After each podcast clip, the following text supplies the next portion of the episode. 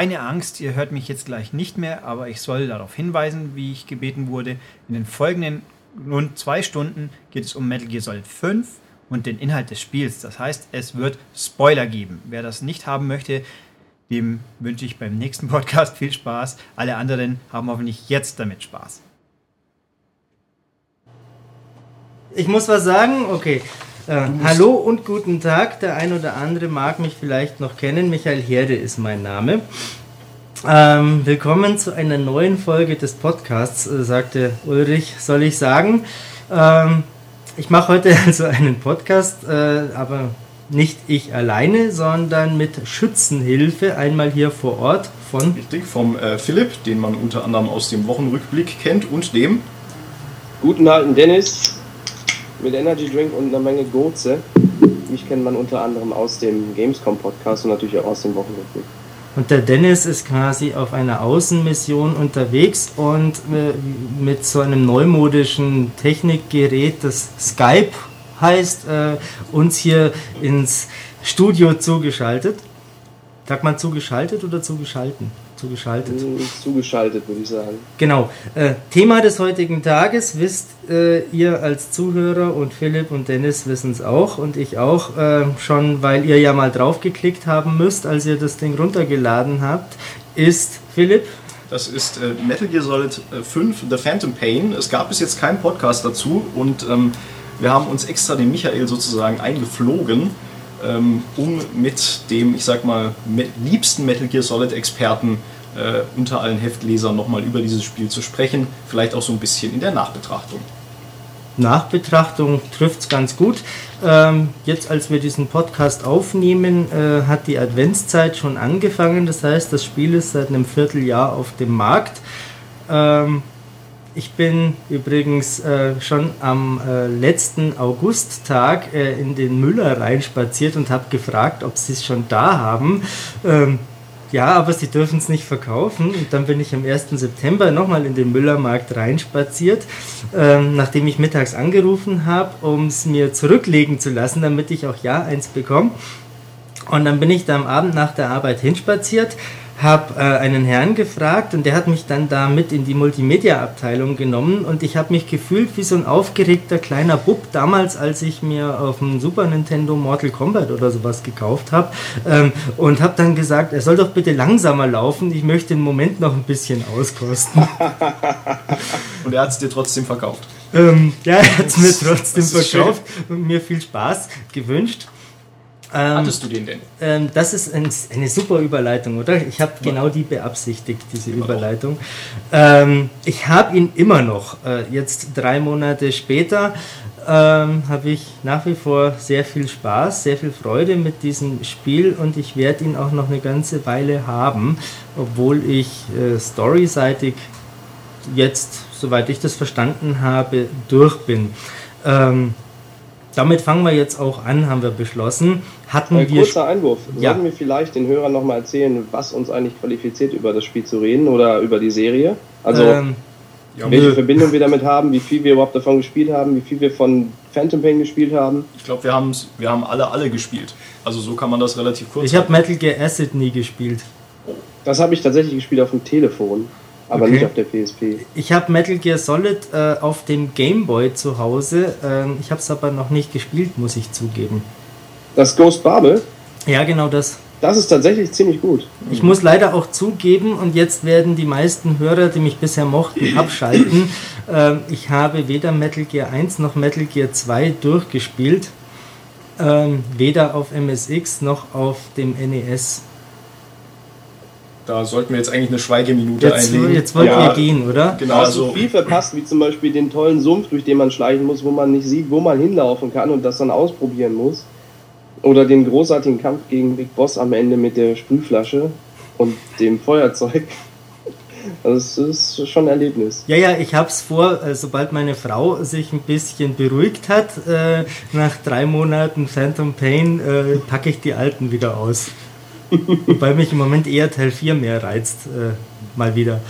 Ähm, ja, was qualifiziert uns? Ich weiß nicht, wir haben einen Mund zum Reden, wir haben den eigenen Kopf zum Denken, wir haben es alle gespielt, äh, wir kennen die Serie äh, und die, die draufgeklickt haben und Play gedrückt haben, denken vermutlich, ähm, sie wollen hören, was wir dazu zu sagen haben. Das denke ich auch. Schön gesagt. Gell? Ich möchte an der Stelle doch unseren Forumsnutzer Sansibar grüßen. Ähm, hab ihn warten lassen. Der wartet schon seit Monaten auf ein Statement von mir. Ähm, da ist es. Los geht's! Genau, vielleicht, du hast jetzt gesagt, ähm, deine Erwartungen, beziehungsweise du hattest Spaß mit dem äh, Spiel. Vielleicht sagen wir kurz, Dennis, hattest du auch Spaß mit dem Spiel? Ich hatte tatsächlich Spaß mit dem Spiel, ähm, mit Einschränkungen. Also ich habe es insgesamt 55 Stunden gespielt und ich hatte die ersten 20 bis 30 sehr viel Spaß damit, wirklich viel Spaß und die letzten 20 waren dann eine relative Qual und ich habe es versucht weiter zu spielen, aber ich habe es einfach nicht geschafft. Es ging nicht mehr. Ich habe es dann ausgemacht wieder. Ja, ich, ich schließe mich da teilweise an. Also ganz so negativ wie du sehe ich es ja nicht, aber schon auch in die gleiche Richtung. Also auch ich hatte am Anfang Spaß damit, der sich aber dann auch gelegt hat, als die Missionen schwieriger wurden und als ich merkte, und damit kommen wir jetzt vielleicht zu unserem ersten Gliederungspunkt, äh, dass auch die Story mich äh, insofern enttäuscht hat, weil sie nicht so ganz das gehalten hat, ähm, was ich mir erhofft habe. Also wie lange ich das Spiel gespielt habe und was ich da so alles gemacht habe, äh, seht ihr, wenn ihr umblättert. Genau, was für Podcast-Hörer natürlich auch eine tolle Idee ist. Das ist jetzt aber mein geplanter Versuch, die vierte Wand zu durchbrechen, als äh, quasi Hommage an eine Tradition der Serie, die ich übrigens in Phantom Pain dramatisch vermisst habe. Mhm. Sie äh, kam gegen Ende hin, beim, beim Truth Ending. Ja, Da ist ja quasi die Botschaft, äh, der Spieler ist Big Boss, jeder kann Big Boss sein. Ja. So habe ich es zumindest verstanden. Kann man, kann man so sehen. Ähm, ja, es gibt auch sowas wie, ähm, keine Ahnung, drück hier drauf, drück da drauf und so, aber so, so äh, sonstige äh, Gags habe ich in der Hinsicht tatsächlich vermisst. Ähm, womit wollten wir anfangen? Ich, hab's ich habe jetzt gerade eben so ein bisschen die Story-Schiene doch eingeschlagen. Die Story-Schiene schlagen wir die ein.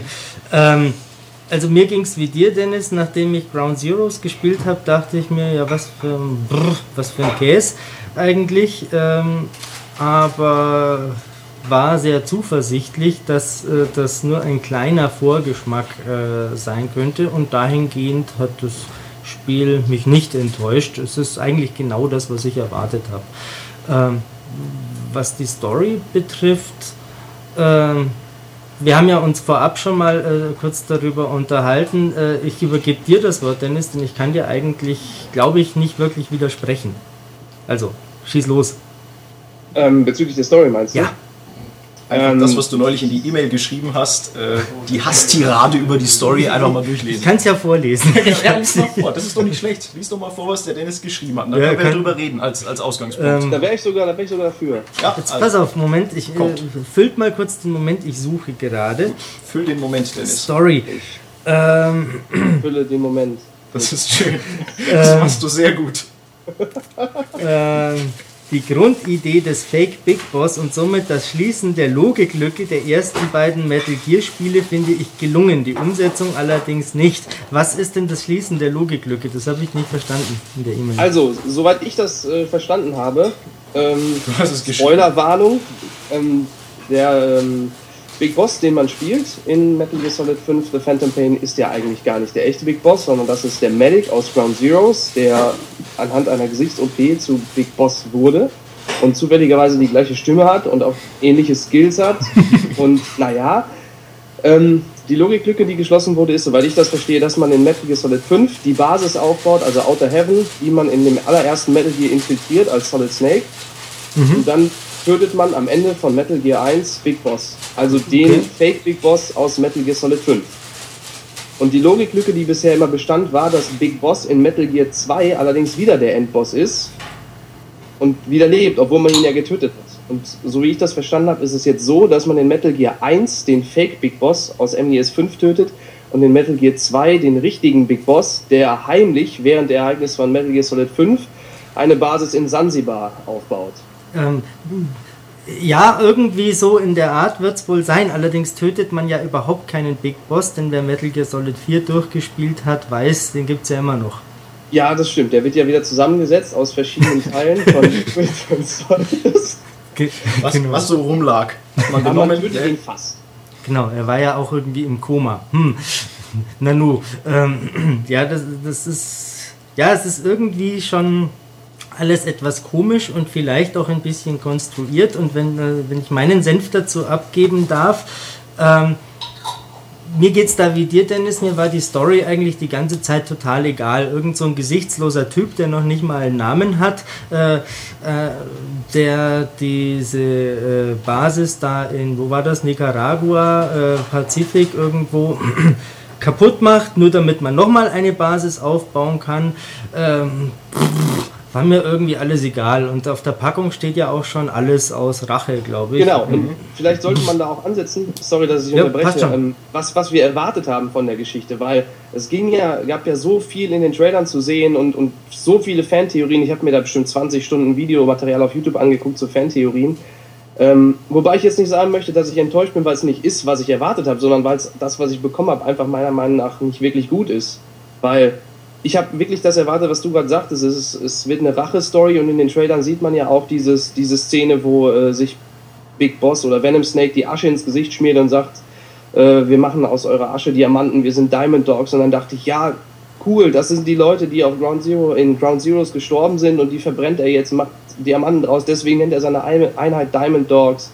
Und äh, jetzt wird es ein Rachefeldzug gegen Skullface und so weiter. Und das hatte ich eigentlich erwartet. Stattdessen ist es aber so, dass man dann tatsächlich immer nur sagt, Miller kommt und sagt, hier, wir haben einen Auftrag, mach mal das, geh mal dahin, hol den Typen und dann bringst du den noch vorbei und nebenbei kommt dann irgendwie noch so Skullface ins Spiel und dann ist es plötzlich auch schon vorbei. Das trifft ganz gut. Ähm, da kann ich, bevor Philipp das Wort kriegt, noch kurz anknüpfen. Ähm, das, das war mir, wie gesagt, ja alles auch total egal. Ähm, wie gesagt, wenn man umblättert, wird man sehen, wie ich dieses Spiel gespielt habe. Ähm, um es kurz anzureißen, ich habe eigentlich immer Nebenmissionen gemacht und aufgelevelt und aufgebaut wie ein Gestörter, ähm, weil irgendwann, als ich unterwegs war, der Miller, glaube ich, oder der Ocelot äh, per Funk gesagt hat, I don't care how you do it, but you gotta get us more manpower. Sprich, aufbauen, Basis aufbauen, machen. Ähm, genau das mache ich äh, seit drei Monaten. Und dann stelle ich fest, ja, ich bin ja gar nicht Big Boss. Äh, oh, aha, okay. Mein Problem damit ist ähm, die, die Legitimation des Ganzen, die Identifikation mit der Hauptfigur, die wurde für mich in diesem Moment einfach zerschlagen. Ähm, und das halte ich für sehr gewagt. Äh, hat euch das in irgendeiner Form betroffen, äh, getroffen, berührt, Philipp? Ähm, ja, auf jeden Fall. Also ich habe es ja auch, glaube ich, schon mal ähm, vorab gesagt, ich finde, es entwertet so ein bisschen die Story, weil ich Ja. eben auch das Gefühl hatte, auch durch die Trailer, jetzt kommt so richtig der große, knallende Abschluss der Serie, jetzt erfahre ich, wie sich Big Boss eben endgültig zum, zum Bösewicht der Serie wandelt. Ähm, und was erlebe ich? Eigentlich nichts. Ich erfahre am Ende, ach, das war gar nicht Big Boss. Ich verstehe die Idee dahinter, dass äh, Kojima sagt, er wollte quasi äh, zeigen, jeder von uns kann Big Boss sein, ähm, quasi auch der Spieler kann Big Boss sein. Ähm, aber es funktioniert irgendwie nicht. Ich hätte lieber einfach den normalen, den alten Big Boss kennengelernt und sein letztes Kapitel miterlebt, anstatt mir mein eigenes quasi zu schreiben. Ich finde ja, dass, also dieses jeder kann Big Boss sein, das finde ich eigentlich. Die Sache ist ja, darum ging es ja die ganze Zeit in der Serie quasi. Ähm, Metal Gear Solid 2 hat quasi gezeigt, dass aus, aus einem Anfängersoldaten, der Raiden vermeintlich war, äh, ein Solid Snake werden kann, etc. Ähm, dieses, dass man nicht wirklich den Big Boss spielt, das hat mich persönlich gar nicht so gestört. Wenn die Story von Venom Snake wenigstens interessant wäre und er innerlich zerrissen wäre und irgendwie gemerkt hätte, irgendwas stimmt mit mir nicht und, und sich da äh, irgendwelche Beziehungen aufgebaut hätten zu Charakteren und so weiter, dann hätte ich da kein Problem mit gehabt. Aber für mich war das einfach nicht logisch, wirklich. Das war kein logischer Schluss. Das, für mich funktioniert die Geschichte so nicht wirklich. Ja, das geht mir ganz ähnlich. Eigentlich äh, ist es einem doch im Vorfeld schon klar, oder? Weil Big Boss hat zwei Arme, also auch zwei Unterarme.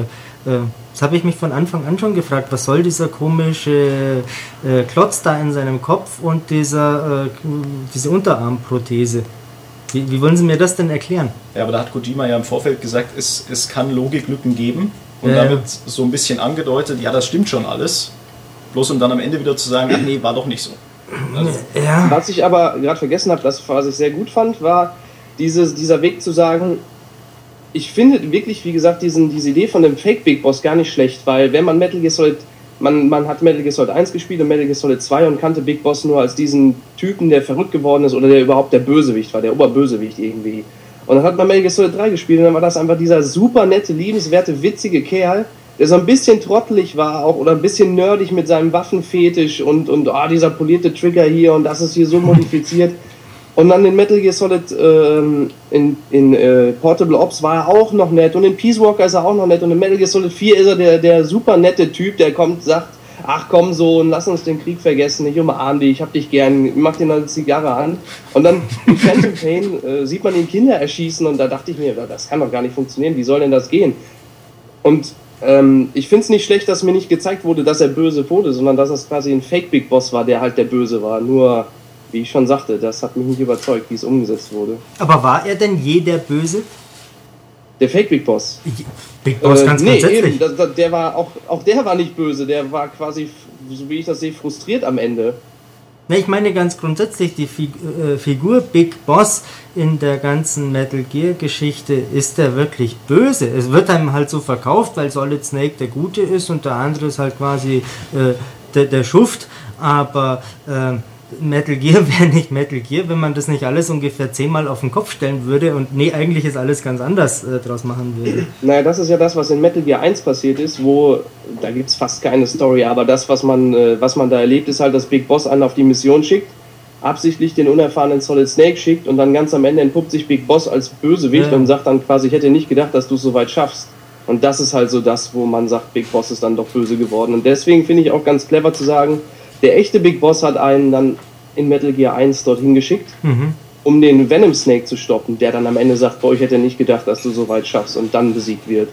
Mhm. Das war ja quasi der Twist, den das MGS 5 Ende dann in die Serie gebracht hat.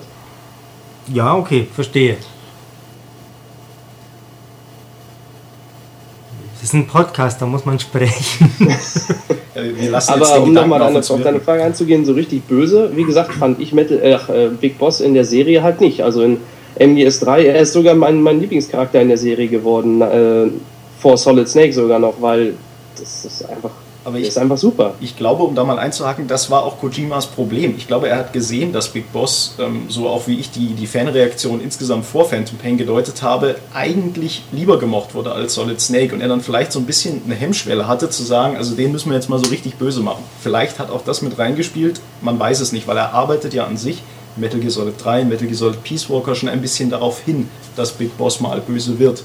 Bloß um jetzt doch wieder Halt zu machen und letztlich inkonsequent zu werden die Sache ist halt, man hätte es so viel besser erklären können. Man hätte ja. es so viel besser erklären können. Man hätte, er hat ja sogar diesen Splitter im Kopf. Man hätte sagen können, dann, dann hier nach Schaden genommen davon. Ja, genau, bist der drückt irgendwie verrückt geworden oder, so. weil du neun Jahre im Koma lagst oder weil, weiß ich nicht, dein Gesicht operiert wurde und du jetzt anders aussiehst. Das war auch meine Vermutung, dass man ihn am Anfang umoperiert und er dann sich selbst noch so sieht, als würde er aussehen wie Big Boss. Mhm. Und dass der Spieler auch sieht. Und in Wirklichkeit sieht er halt aus wie dieser Avatar, den man baut. Und später sagt auch Huey, als man ihn dann findet, Hä, Boss, bist du das? Und da dachte ich, ah, okay, Huey sieht, wie er wirklich aussieht und Big Boss sieht sich nur noch so, hat noch dieses, diese Phantom View of mhm. himself mhm. quasi. Aber das war ja dann auch nicht so. Hatte ich mir aber auch mal kurz gedacht, äh, äh, ist richtig. Ähm, ja, welche Rolle spielt jetzt äh, Skullface als Bösewicht quasi im Spiel? Das fragen wir uns heute noch. Ähm, die, finde ich, größte Enttäuschung des ganzen Spiels, oder? Skullface, storytechnisch. Also in den Trailern wird er so fies aufgebaut, in, in Ground Zeroes vor allem wird er richtig fies aufgebaut, auch wenn man sich die Tapes anhört, was er mit Chico und Pass macht. Und, und das ist ja ein richtig fieser, fieser Folterknecht. Und, und in, in Phantom Pain, da fährt man dann mit ihm auf einem Jeep.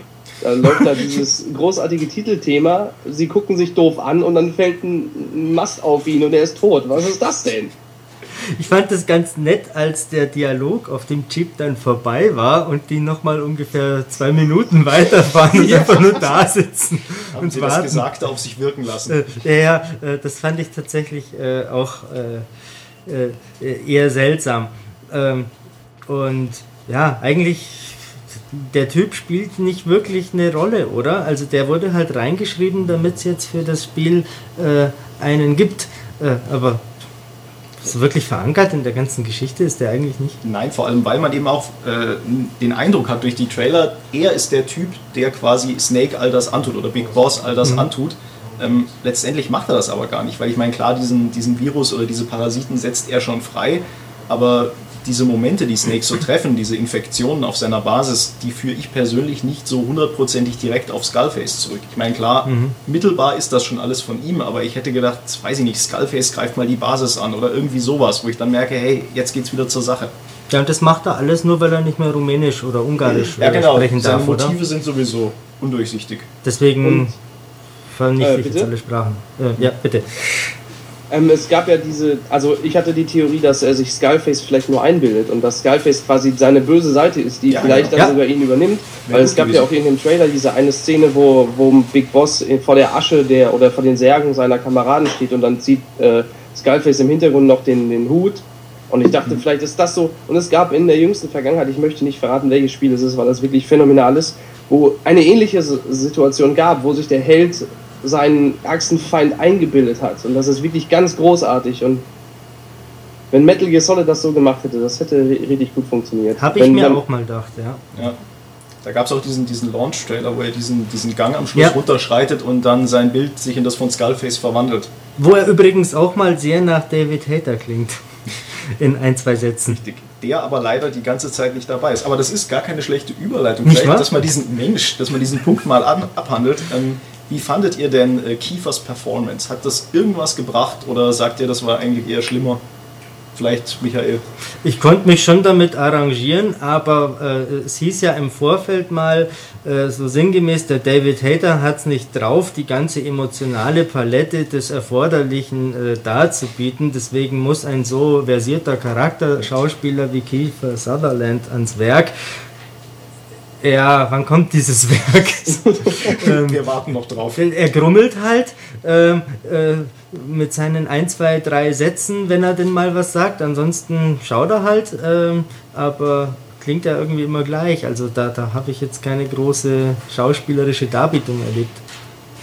Ja, mir geht es da genauso. Ich war, ich war zufrieden mit seiner Leistung, aber er hat halt nicht viel gemacht. Also das ist das, wie, wie ich schon sagte, auch ein Problem, was ich generell mit dem Spiel habe. Einfach diese Vorabberichterstattung oder Vorabankündigung von Kojima, wo er wirklich sagte, wie du gerade sagtest, Michael, ja, wir brauchen den Hater, ach, äh, den, den, den, den, hier den Sutherland, der Hater kann das nicht, das Facial Capturing und alles, das wird so emotional. Und auch das hat wieder meine Erwartung geschürt, dass ich dachte, boah, da gibt's wieder Cutscenes galore, da wird's ja richtig filmisch. Und dann der, der sagt ja, macht ja, sagt ja fast gar nichts. Und wenn man sich Metal Gear Solid 1 bis 4 anguckt, Snake oder Big Boss, die, die grummeln auch ständig, die machen immer irgendwie, äh, äh, äh, wenn sie, weiß ich nicht, sich irgendwie bewegen oder nur abstützen. Und ich erinnere da an diese eine Szene im Hubschrauber, wo, wo Quiet dann äh, den Jet abschießt. Big Boss macht da keinen Laut, der gibt, der, der gibt kein Geräusch von sich, der sagt nicht irgendwie zu seinem Helikopterpiloten, Achtung, Hilfe, bring uns hier raus. Also es wirkt einfach so, als, ja, für die Cutscene war der Sutherland gerade nicht da, da haben sie halt einen keinen Sprecher gehabt. Und, und zu teuer. Ja, der sagt halt fast nichts und das, was er sagt, ist halt nicht wirklich emotional und Facial Capturing sehe ich da auch nicht wirklich groß. Also, nee, ich hätte ihn nicht gebraucht. Das hätte der Hater genauso gut gekommen. Mit Sicherheit, ja. Oder sogar besser. Ja, oder sogar besser. Auch, auch, das Argument, wir brauchen einen Mann Ende 40, ist auch ein bisschen lächerlich. Ich meine, Hater ist, glaube ich, zwei Jahre jünger als Sutherland. Ja, ja, das geht vom Alter her schon alles hin. Ja. Ähm, und ähm, Solid Snake in Teil 4 wirkt ja jetzt auch nicht so jung, also so vom ja, Aussehen ja, ja. und vom, vom, vom körperlichen Alter her. Ähm, geht schon, also hat schon funktioniert. Ähm, und es hieß ja auch vorab, man wolle das Spiel realistischer machen und nicht mehr diese comichaften äh, äh, Zeichentrickserien-Sprecher haben quasi. Und dann habe ich mir schon vorab gedacht, ja, warum behaltet ihr dann all die anderen? Der Huey klingt immer noch genauso weinerlich klischeehaft wie in den Spielen davor. Und äh, ja gut, den, den Oldslot haben sie jetzt ersetzt durch Booker the Wit, äh, aber insgesamt ist die, finde ich, die Sprachausgabe nicht wirklich realistischer geworden, was mich nicht stört, aber äh, vor allem Huey klingt halt immer noch sehr klischeehaft äh, überzo überzeichnet. Now go! Let the ja. legend come back to life! genau, und jetzt der Booker, den sie neu gecastet haben, der übertreibt es halt völlig mit seinem... Zeitlupe, Sonnenbrille, wuh! Oder noch eingeblendet wird, von wem die Sonnenbrille Welche ist, Marke, genau. Super. Apropos Einblendung, ähm, na, da können wir später drauf noch kommen, ähm, weil- wenn wir mit der Story durch sind. Okay. Wir sind durch. Ähm, Okay, äh, nee, äh, tatsächlich, äh, ich habe ähm, mindestens ein, zwei Fragen äh, im Zusammenhang mit der Story. Dennis, du hast im Vorfeld ja geschrieben, dass ähm, Quiet ja quasi eine ganz optionale Geschichte ist. Das heißt, theoretisch in dieser Mission, ähm, in dieser Scharfschützenmission kann ich sie, also habe ich ja die Wahl, kann ich sie erschießen, dann kommt sie auch einfach nicht vor. Habt ihr das mal ausprobiert? Ich habe es nicht ausprobiert, also ich habe es mir, ich habe mir halt, äh, ich habe halt mal gegoogelt, was passiert. Da gibt es auf YouTube, habe ich ein Video bekommen, wo man sie einfach erschießt und dann sagt halt vorher Ocelot, willst du die wirklich erschießen, mach's vielleicht lieber nicht und K sagt, "Sch- knall die Schlampe ab, ich raste komplett aus. Ja. und dann knallt man sie halt ab und dann sagt der Cast, das war die richtige Entscheidung und Ocelot sagt, ja, du wirst schon wissen, was du tust. Und so wie ich es verstanden habe, ist sie dann einfach weg und man sieht sie nie wieder. Ja, aber dann verändert sich ja schon einiges im äh, Verlauf des Spiels. Nee, es fällt noch mehr weg. Ja, Ja, es fällt genau. mehr weg. Äh, äh, also und das einiges. finde ich sehr schade, weil, wie ich auch schon in der E-Mail vorab schrieb, ich finde, Quiet ist der interessanteste Charakter im ganzen Spiel, Ja. weil Schon. sie halt nicht spricht und weil sie auch mal eine Frau ist. Okay, Ah. es gab schon Frauen in Metal Gear Solid, aber halt, weil sie die einzige Frau da in dieser ganzen Konstellation ist. Und weil man halt nicht weiß, wa- warum redet die nicht? Warum ist die so fixiert auf Big Boss oder auf Venom Snake? Was, ist denn da genau los? Verbindet die beiden vielleicht irgendwas? Der war ja auch.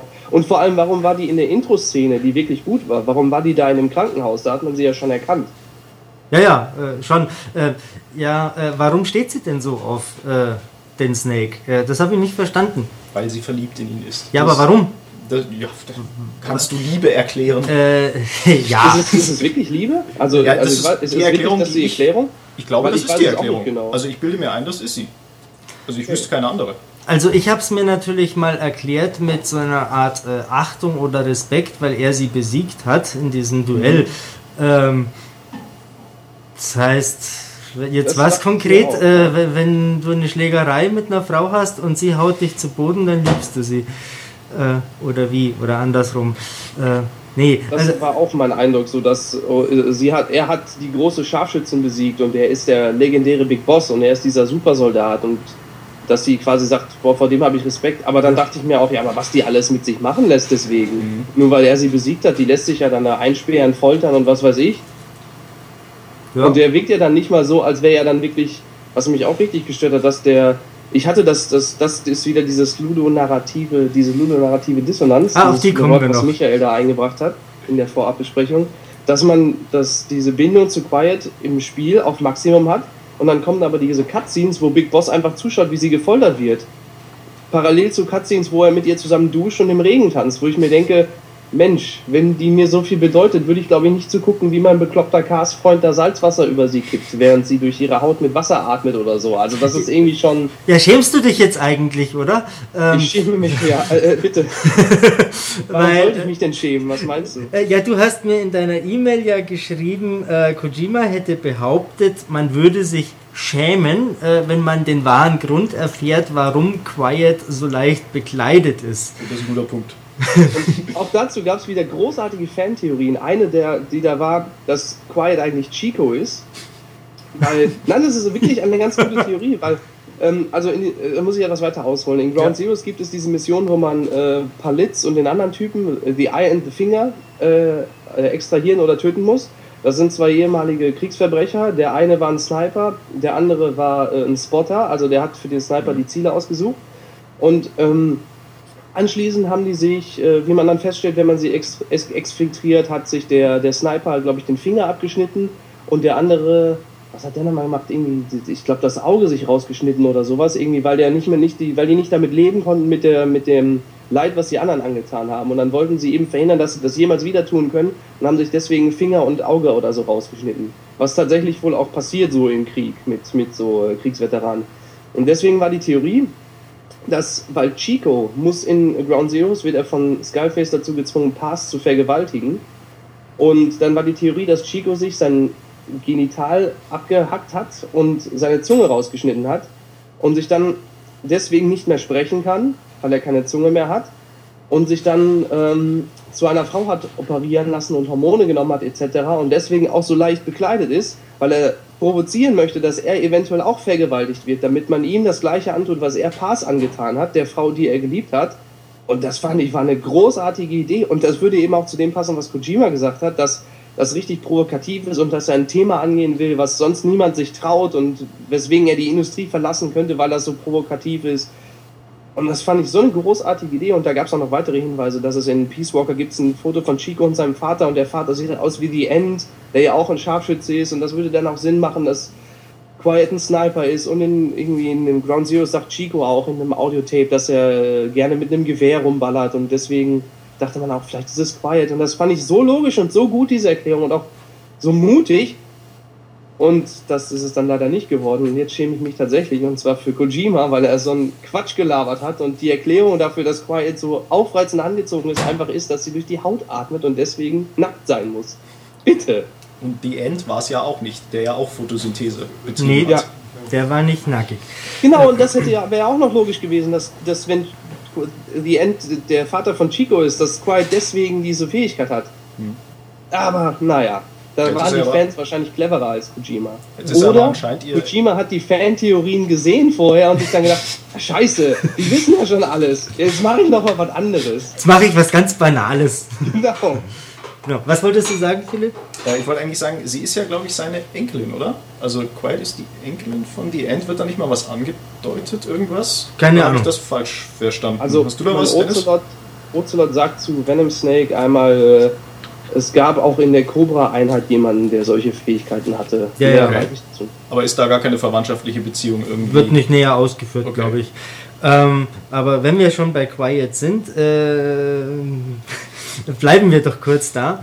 Gerne. Ähm, also ich finde auch, dass das eigentlich die interessanteste Figur ist. Ähm, gleichzeitig äh, war mir aber schon so lang klar eigentlich, worauf es am Ende hinauslaufen wird. Äh, und eine Sache habe ich äh, äh, erlebt, weil du gerade diese, diese Duschszene und Planschen im Regen angesprochen hast mit dieser schmalzigen Musik. Ähm, ich erzähle meiner Frau seit Jahren, äh, wie toll Metal Gear ist. Und Taktik, spielerische Freiheit, Schleichen und so weiter. Ähm, was macht sie? Sie hört auf, Fallout 4 zu spielen, steht auf, schaut, was ich gerade auf dem Fernseher mache und dann äh, planscht da diese nackige, großbusige Frau, äh, zieht sich noch äh, ihr zerrissenes Höschen aus und spritzt da diesen bärtigen, grummeligen äh, Alpha-Mann nass und sie tanzen beide in dieser Pfütze herum. Äh, Jahre der Vorarbeit wurden in diesem Moment zerschlagen.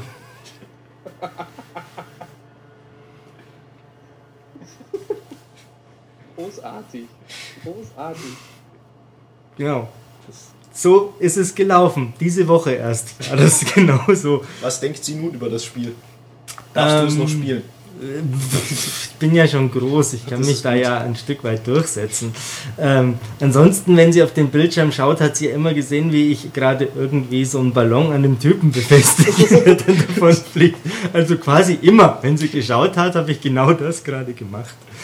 Ähm, nee, aber äh, das spielt natürlich darauf an, dass ich finde, äh, äh, Quiet wird äh, extrem fetischisiert, also zum äh, Fetisch gemacht. Ähm, das mag natürlich eine japanische Tra Tradition haben und auch in der Metal Gear Serie ist das jetzt nichts Neues. Ähm, ich finde es aber schon, ja, finde es irgendwie deplatziert. Ähm, warum räkelt die sich mit zunehmendem Vertrautheitsgrad gar so wollüstig im Hubschrauber, äh, legt sich auf den Rücken, streckt die Arme, damit die Brüste stramm nach oben stehen oder schaut aus dem Fenster, damit sie mir Cass ihren Hintern entgegenhalten kann, schaut nochmal kurz neckisch über ihre Schulter, kommt wieder zu mir her, spreizt die Arme und hält mir ihre äh, Dinger ins Gesicht äh, und so weiter und so fort. Äh, äh. Da hatte ich einen ähnlichen Moment wie du, nur ohne Frau. Ich saß da vom Fernseher, sitze im Hubschrauber, Quiet regelt sich da und ich sag wirklich zu mir selbst, oh, bin ich froh, dass mich gerade keiner dabei sieht. Und ich Ja. habe mir einfach dieses Bild vorgestellt, wie ich da vom Fernseher sitze, mit dem Controller in der Hand und mir angucke, wie sich da eine virtuelle Frau vor mir regelt. Und das war schon, also so völlig deplatziert auch. Es war ja nicht irgendwie im Stripclub wie bei GTA, sondern Mhm.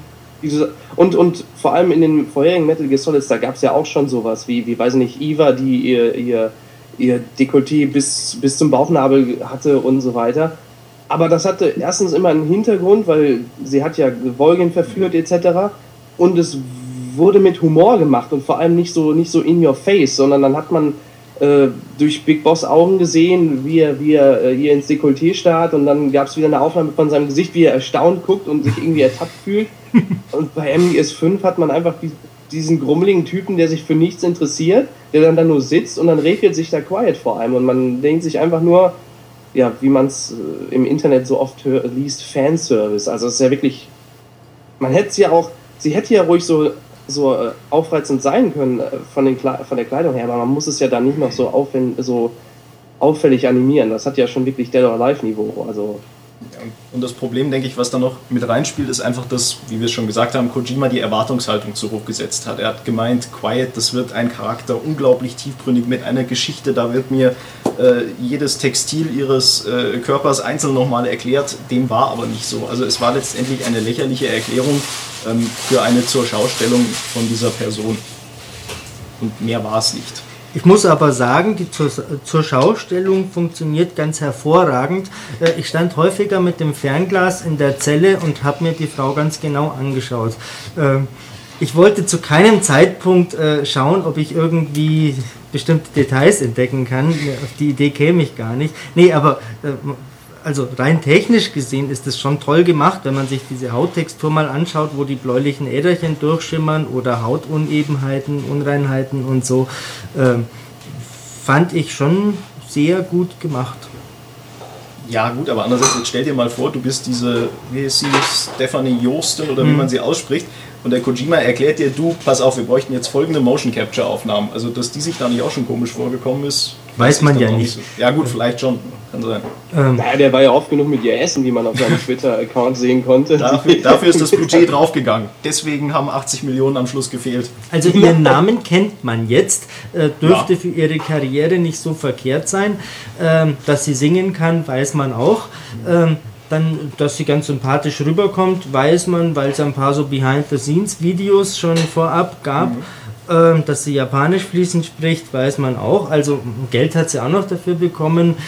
Ja, mein Gott, da kann ich mich schon mal im engen schwarzen äh, Joggingdress vor äh, ein paar Kameras rumregeln. Würde ich jetzt auch machen, ehrlich gesagt. Hätte vielleicht nicht dieselbe Anmut. Würde ich aber tun. Ähm, die Frau sieht ja nicht so aus wie dann Quiet letztendlich im Spiel.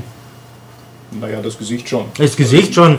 Ähm, äh, alles andere, was ich bisher gesehen habe, nicht in den Ausmaßen. Das ist richtig. Sie spielt Metal Gear Solid 5 tatsächlich sogar auf YouTube, da kann man sich Let's Plays von ihr ansehen. Finde ich sehr sympathisch. Die Naheliegend, dass sie es macht, wird sie auch Geld ja. dafür bekommen wahrscheinlich. Ähm, also klar, äh, da geht es, finde ich, schon um so einen Fetisch für die jungen Buben.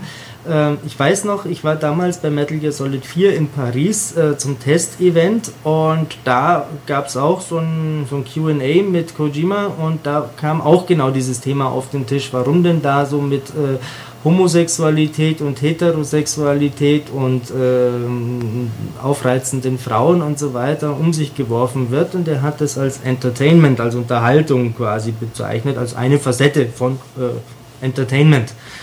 Kann man so sehen, ist aber vielleicht auch eine relativ ja, platte Antwort oder platte äh, äh, Erklärung. Unterm Strich, ich finde Quiet toll, aber äh, wirklich einen Sinn äh, erschließt sich mir nicht. Und ja, ich finde es auch so, dass es dieses Problem ist, was Philipp gerade sagte, dass sie halt falsch angekündigt wurde. Wenn ich mich recht entsinne, sagte Kojima sogar, dass Quiet der eigentliche Hauptcharakter des Spiels ist und nicht mal. Venom Snake. Und das finde ich sehr lustig, vor allem wenn man bedenkt, dass man, dass sie optional ist quasi. Und vor allem, dass sie am Ende des Spiels verschwindet und man sie nicht zurückbekommt, wenn man einen bestimmten Handlungsstrang zu Ende spielt. Kann man sie dann gar nicht mehr anwählen? Ich muss sagen, ich habe das danach nicht mehr wirklich weitergespielt. Also sie ist, ist, ist, sie, ist nicht, weg? sie ist weg, aber äh, ich glaube mit dem 1.06 Update kann man sie wohl wiederkriegen. Habe ich noch nicht ausprobiert. Ähm, muss ich noch äh, feststellen. Ich hätte sie nämlich gerne wieder. Ich habe noch ein paar coole Outfits äh, für sie für teures Geld entwickelt.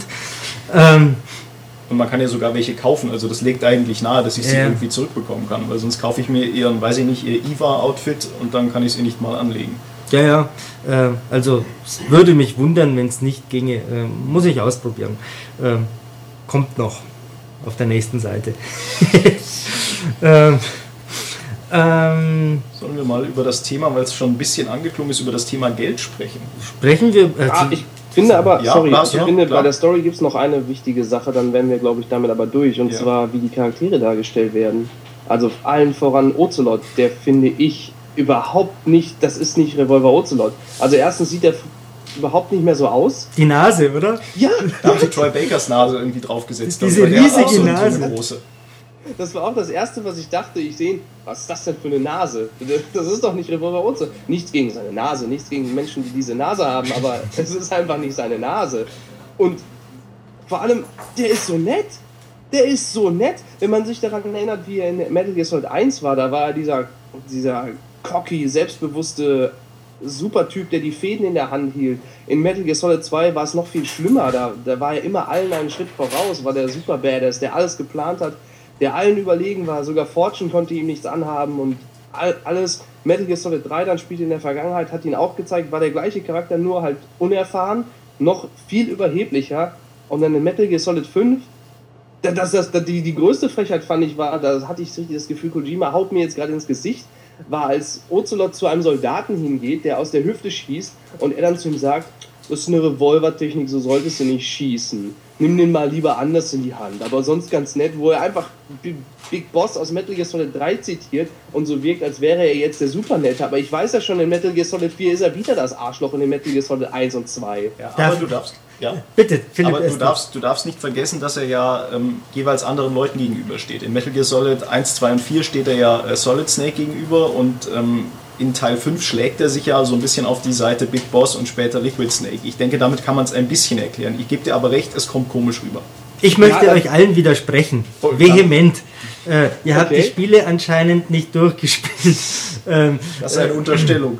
Äh, Ocelot ist äh, ein Doppel-, Dreifach-, Quadruppel-, Vierfach-Agent, der völlig andere Ziele verfolgt, als wir alle wissen äh, und ahnen. Nee, um, um ernsthaft bei der Sache zu sein, er ist ja auch die eine Person, die schon weiß, was Sache ist, jetzt auch in Teil 5. Ähm, das heißt, der spielt ja auch wie, schon wieder eine Rolle. Und ähm, vielleicht habe ich Teil 4 nie richtig verstanden, aber letztendlich ähm, der ist ja nicht unbedingt das Arschloch oder der, das, der, der Böse, sondern nur aus Sicht des Spielers, der sich ja mit Solid Snake solidarisiert, der ja eigentlich nur ähm, ja, eine Marionette ist, wenn man so will. Und der groß angelegte Plan von Ocelot ist ja eher das Werk von Zero, sprich die Patriots und dieses ganze System zu Fall zu bringen. Deswegen äh, Hypnosetherapie und so weiter und so Pseudo-Liquid-Getue. Also wirklich böse ist der eigentlich ja nicht. Ja, das, das stimmt natürlich. Das, er ist nicht der Böse, das habe ich gerade falsch ausgedrückt. Er ist, das fand ich auch einen sehr coolen Twist in Metal Gear Solid 4, dass er eben nicht der Böse ist, wie man die ganze Zeit dachte.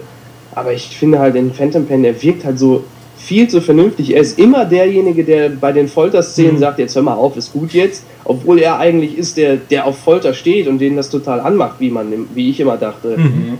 Und ach, vielleicht hätte man das, oder nicht nur vielleicht, ich finde, man hätte das halt mehr durchscheinen lassen sollen. Er hätte vielleicht derjenige sein sollen, der, der dann äh, Quiet foltert und Huey foltert und eben nicht Cars. Und Cars hätte vielleicht eher derjenige sein sollen, der sagt, jetzt hör mal auf. Oder, oder halt Big Boss. Aber Big Boss macht ja quasi nichts. Nö, der Also steht halt da und schaut den anderen zu. Und Ocelot trainiert dann den Hund und sagt, hier, guck mal, der süße Hund, ich bin so fröhlich und springt dann am besten noch auf einem Bein im Kreis. Also, er war mir einfach viel zu nett und diese, diese ganze Cockiness, die er in den vorigen Spielen hatte, die fehlte mir da völlig. Okay. Äh, und wie, wie war das in der E-Mail? Du hast Cars als was? Zicke. Äh, schlecht gelaunte Zicke, äh, hast du gesagt. Ja, also ich kann schon verstehen, natürlich. Okay, der Mann hat sein Bein verloren und seinen Arm und seine ganzen Freunde und ist dann ein bisschen aggro. Aber das ging mir so auf die Nerven mit Ja. das Spiel über. Der ist so, also ich verstehe seinen Antrieb und ich verstehe seine Motivation und das, das habe ich mir dann auch mal wieder gedacht, ja, du hast ja Verständnis dafür, dass er so, so mies drauf ist, aber der ist ja so eine Ultra-Zicke, der jammert die ganze Zeit nur rum Nee, Big Boss, ich werde keine Prothese tragen. Ich möchte, dass die Schmerzen mich daran erinnern, dass ich meine Kameraden verloren habe. Ist mir scheißegal, ob ich dadurch ineffektiv werde und humple.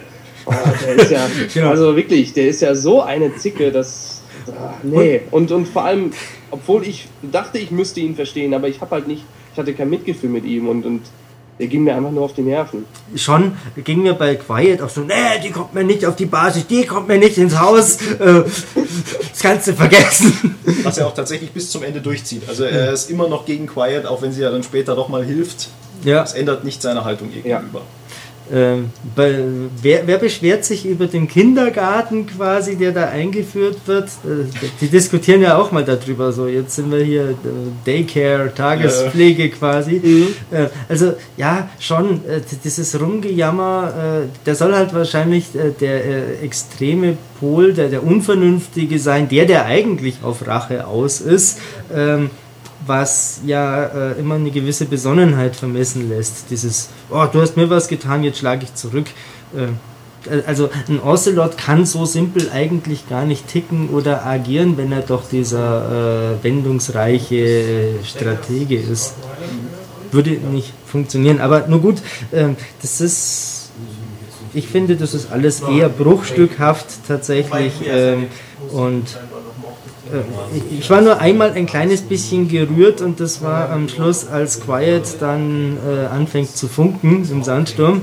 Ähm, Hauptsächlich deswegen, weil so eine schmalzige Musik dazu lief und weil ich schon seit äh, Ewigkeiten darauf gewartet habe, dass genau diese Szene jetzt kommt. Ähm, ja, aber wirklich so emotional ergriffen wie bei den früheren Spielen war ich, glaube ich, äh, fast nie. Liegt vielleicht auch daran, dass mir irgendwie diese, diese pompöse Musik gefehlt hat. Äh, ich habe mir beim Spiel die meiste Zeit gedacht, ja, gibt es eigentlich ein Titelthema oder ein Soundtrack oder sowas? Ach nee, da wird beim Waffen auswählen das Peace Walker-Motiv ähm, hergenommen. Habe ich irgendwas nicht mitgekriegt? Habt ihr da was gehört? Naja, man, man dachte ja auch aus den Trailern, dass da ähm, Musik ein sehr wichtiges Element sein wird. Man hörte eben Sins of the Father, man hörte ähm, äh, Nuclear, ähm, aber so wirklich zum Einsatz kamen die nicht. Diese Sins of the Father habe ich einmal während dieser Autofahrt, glaube ich, gehört. Ja, Und jeder dachte eigentlich schon aus dem Trailer, das muss in einer unglaublich bombastischen Szene kommen. War aber nicht so. Also beim Autofahren kann ich mir noch selber anhören. Ja. Ja gut, das selber anhören ist ein gutes Stichwort natürlich. Man kann sich ja Musik selber anhören. Stimmt, man kann sich eine ganze Menge selber anhören. Äh, richtig. Zum Glück. Nein. Ich habe es selten gemacht, weil ich dann nämlich die Umgebungsgeräusche ja nicht mehr höre. Ich habe es halt dann gemacht, wenn ich sehe, der Marker sagt mir, ah, 2000 Meter bis zu dem Ziel, wo ich jetzt hinlatschen will. Und dann renne ich halt und dann höre ich mir halt Musik an auf dem Weg dahin. Meistens das MGO-Thema, weil das irgendwie so, so cool treibend war. Ähm, aber ähm, ja, so, so im Verlauf des Spiels hat mir das ein bisschen gefehlt. Klar, die 80er-Songs sind ganz nett. Ich bin leider kein 80er-Fan. Habe trotzdem mir die Lieder alle äh, reingezogen und die Kassetten schön gesammelt. Ähm, aber so, so, so, so ein knackiges Thema habe ich leider doch vermisst. Hast du auch die, die Story-Kassetten in Anführungszeichen angehört? Alle. Oder? Okay, und fandest du das gut, sage ich mal, dass das so in Kassettenform kam? Hättest du lieber wieder den alten Codec gehabt oder hättest du es gern in Cutscenes gehabt? Äh, das sind ja gleich drei Fragen auf einmal. Kann Ja, ich dir ich traue dir zu, dass du sie äh, zu beantworten Ja, erstens, schaffst. die Kassettenmethode ist mir nicht neu nach, ich glaube, 150 Stunden Peace Walker. Stimmt. Ähm, zweitens, ähm, das Codec fand ich äh, unterbenutzt, weil ich eigentlich immer gehört habe, there are goats around here. This is Raven territory. If you want to begin a mission, open your iDroid and push select bla irgendwas. Ähm, also da kommt ja immer das Gleiche. Oder ähm, äh, es kommt immer dieser Text, dass das Boah, jetzt... das ist ein Gunship. Es kann dich in Stücke reißen. Ja, das kommt sehr oft. An enemy gunship. Das ging mir das auf die Nerven. Ja, Jedes verdammte Mal. Und die unterbrechen dann ja auch noch die, die, die Kassettengespräche dann. Wenn Ja. du eine Kassette anhörst, labert der immer diesen Scheiß dazwischen. Genau, und was es auch noch gibt, ist, wenn du irgendwie Leute dir anschaust, ähm, dass das ja früher, äh, wie war das, früher waren es äh, äh, Russen, jetzt sind es Asiaten, ähm, weil es einfacher ist auf, ne, oder schwerer ist, irgendwie auf Leute gleicher ethnischer Herkunft Ja, zu ja. schießen. Äh, that's humanity for you. Bla, äh, immer wieder das Gleiche. Es hätte schon ein bisschen mehr sein dürfen. Aber dafür gibt es tatsächlich die Tonbänder. Ähm, die Idee dahinter kommt ganz offensichtlich aus Peace Walker. Also das ganze Spiel ist ja Peace Walker in groß eigentlich. Ähm, und das ist das, was ich erwartet habe. Ähm, und das hat durchaus seine Vorteile auf der PSP sowieso, weil du halt äh, im Schulbus nur begrenzt Zeit hast und äh, Häppchen halt brauchst. Ähm, und schon sind wir eigentlich jetzt beim Thema Spielstruktur. Wollen wir dahin? Du wolltest doch zum Geld.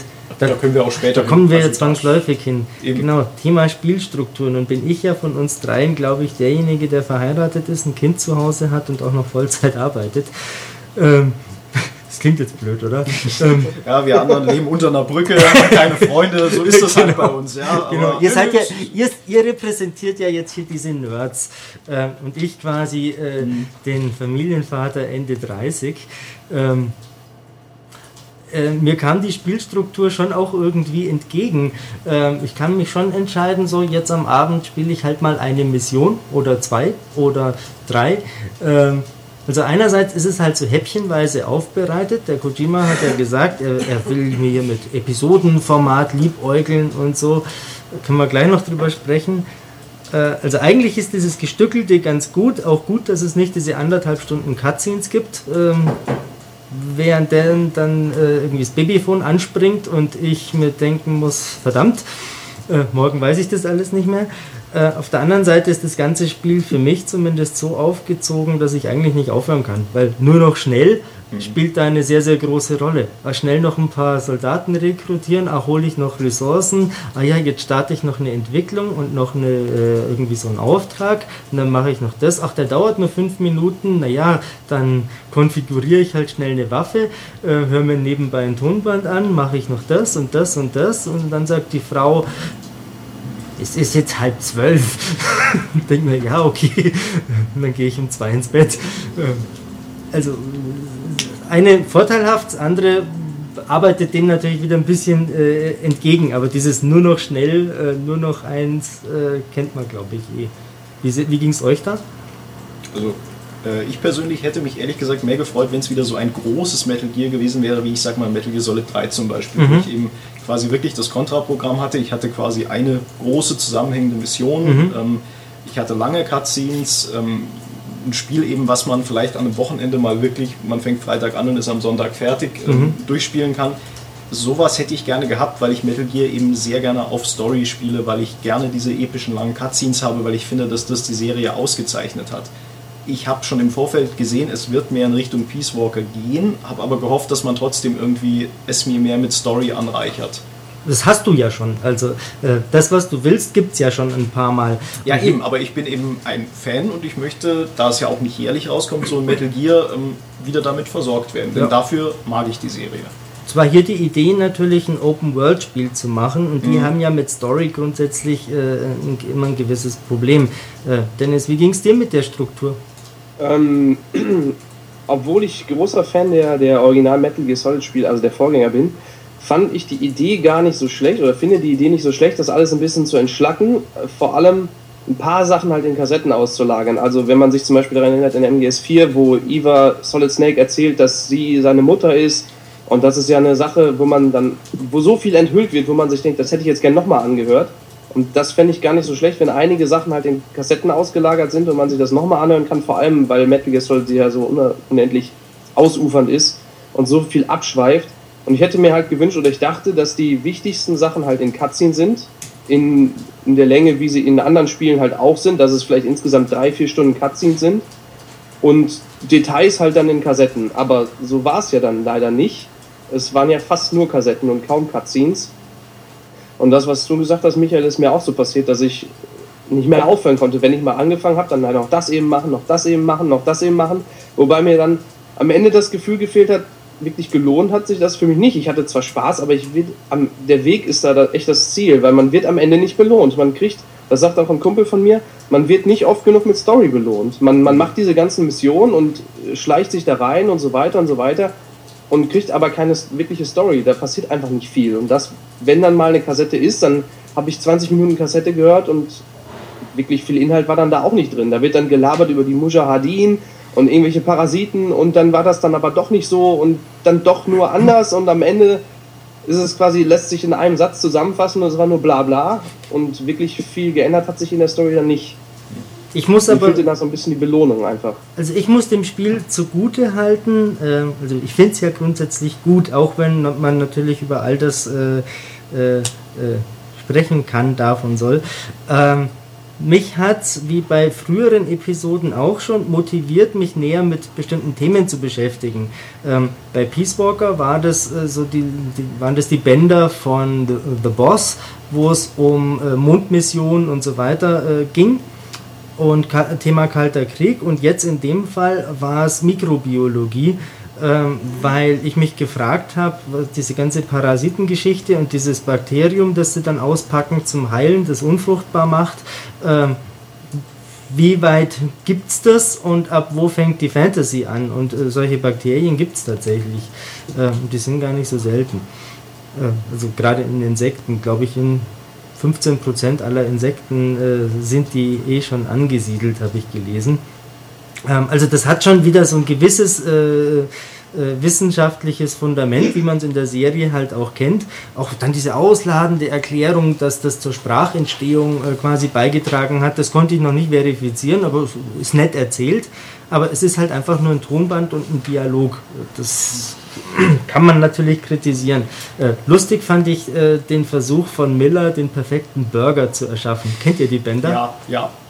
Du nicht, Äh, Dennis? das habe ich nicht gehört, nee. Das ist aber mit das Lustigste im ganzen Spiel. Äh, es gibt ja diesen alten äh, Herrn, den kennst du, oder? Den ganz alten. Den Code Talker. Den Code Achso, Talker. ja, klar. Ja. Genau.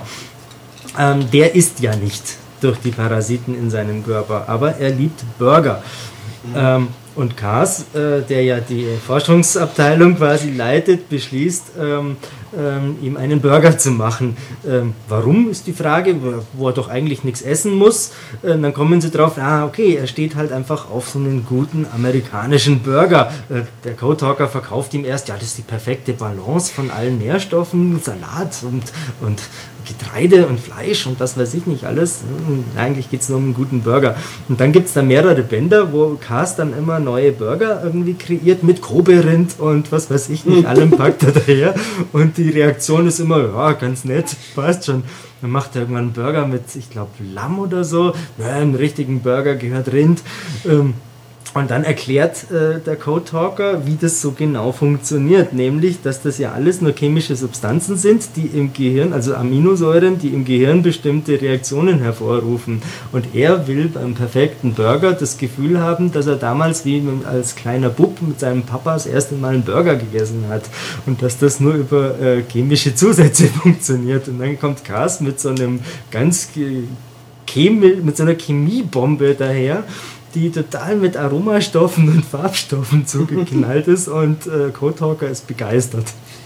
Hat genau diesen Effekt. Und das fand ich äh, sehr äh, unterhaltsam, dieses kleine Kammerspiel, das gleichzeitig natürlich so ein Seitenhieb auf die ähm, Nahrungsmittelindustrie ist. Das klingt aber in der Tat sehr lustig. Erinnert mich so an die Dialoge aus MGS3, wo Snake zum Beispiel so einen glühenden Pilz findet und erzählt, dass er die Batterien wieder auflädt. Und dann hört man Paramedic und Sigint labern. Ja, aber der labert doch Quatsch. Aber ja, ist doch egal, solange es funktioniert. Ja, genau so ein Humor kommt mir ein bisschen zu kurz in Teil 5. Ja, genau, das Ähm, war dieser, dieser gute alte durchscheinende Humor irgendwie Genau. von den alten Serienteilen, wo man schon merkt, naja, Kojima kann es ja noch, weil ja. macht das so selten. Äh, Das ist äh, tatsächlich richtig. Ähm, der scheint auch dann durch, äh, wenn ich die, halbe Welt mit meinem Fultonballon immer irgendwie Ja. davon lasse. Natürlich die ganzen Tiere, die man da einsammeln kann. Ja, klar, oder Panzer, äh, Städte, Kontinente, was weiß ich. Ähm, da gibt es einen tollen äh, Clip im, im Internet. Ähm, den Film Oben ab von der Pixar kennt ihr, oder? So ein Zusammenschnitt von Snake, der so einen Ballon am Haus befestigt und dann fliegt quasi dieses Haus davon. Das ist sehr lustig. Ähm, ja, aber äh, zur, zur Spielstruktur. Ähm, Ganz kurz, bevor wir Ja? jetzt dieses Thema vielleicht neu anschneiden, ich sehe, Da wir bewegen uns. Ja, stimmt, ob, bevor wir es jetzt nochmal neu ach, anschneiden. ach, der Steppbergische Bandwechsel. Genau, wir bewegen uns auf den Spurwechsel zu. Wir müssen etwas tun. Wir tun das. Und da sind wir wieder. Ja.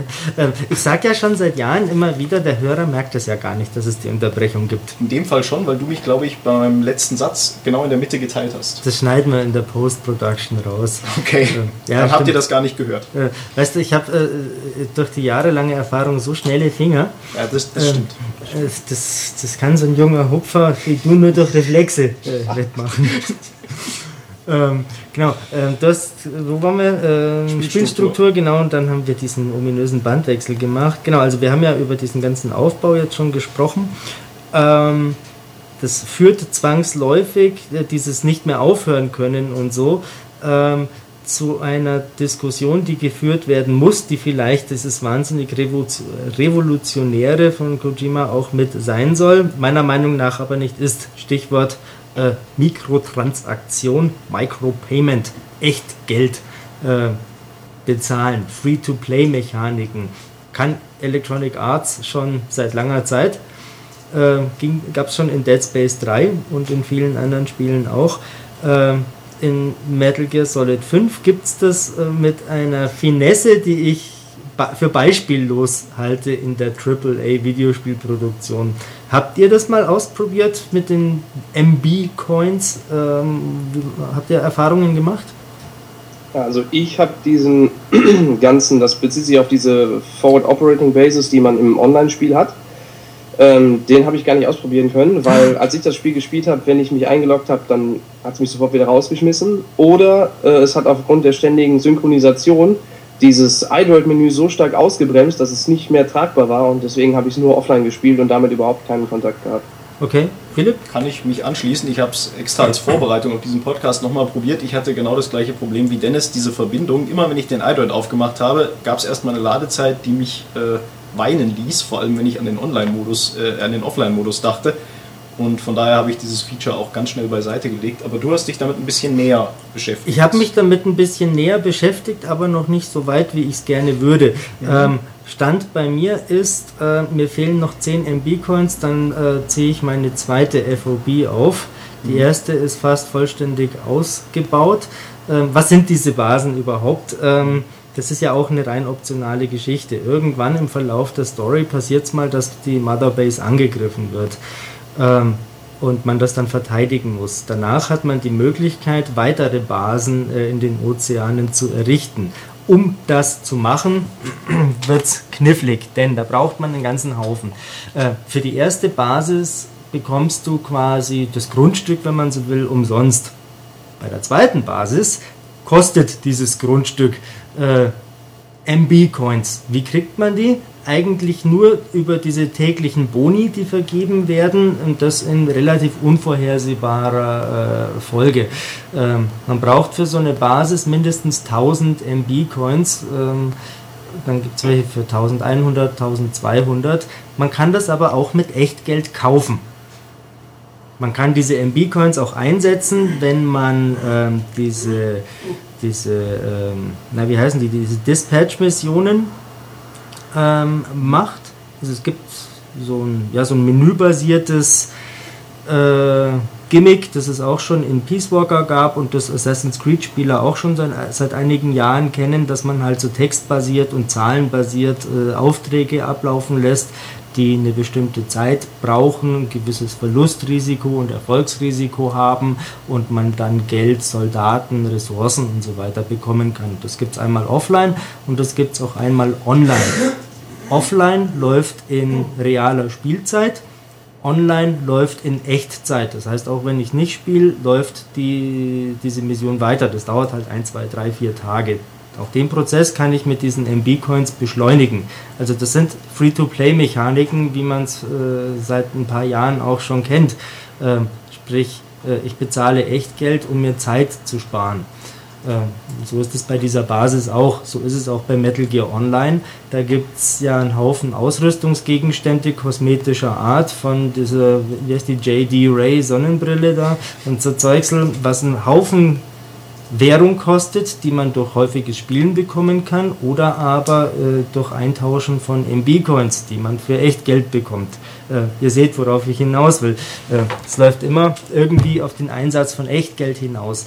Und Phantom Pain ist auch äh, so strukturiert, dass du motiviert wirst, genau das zu machen.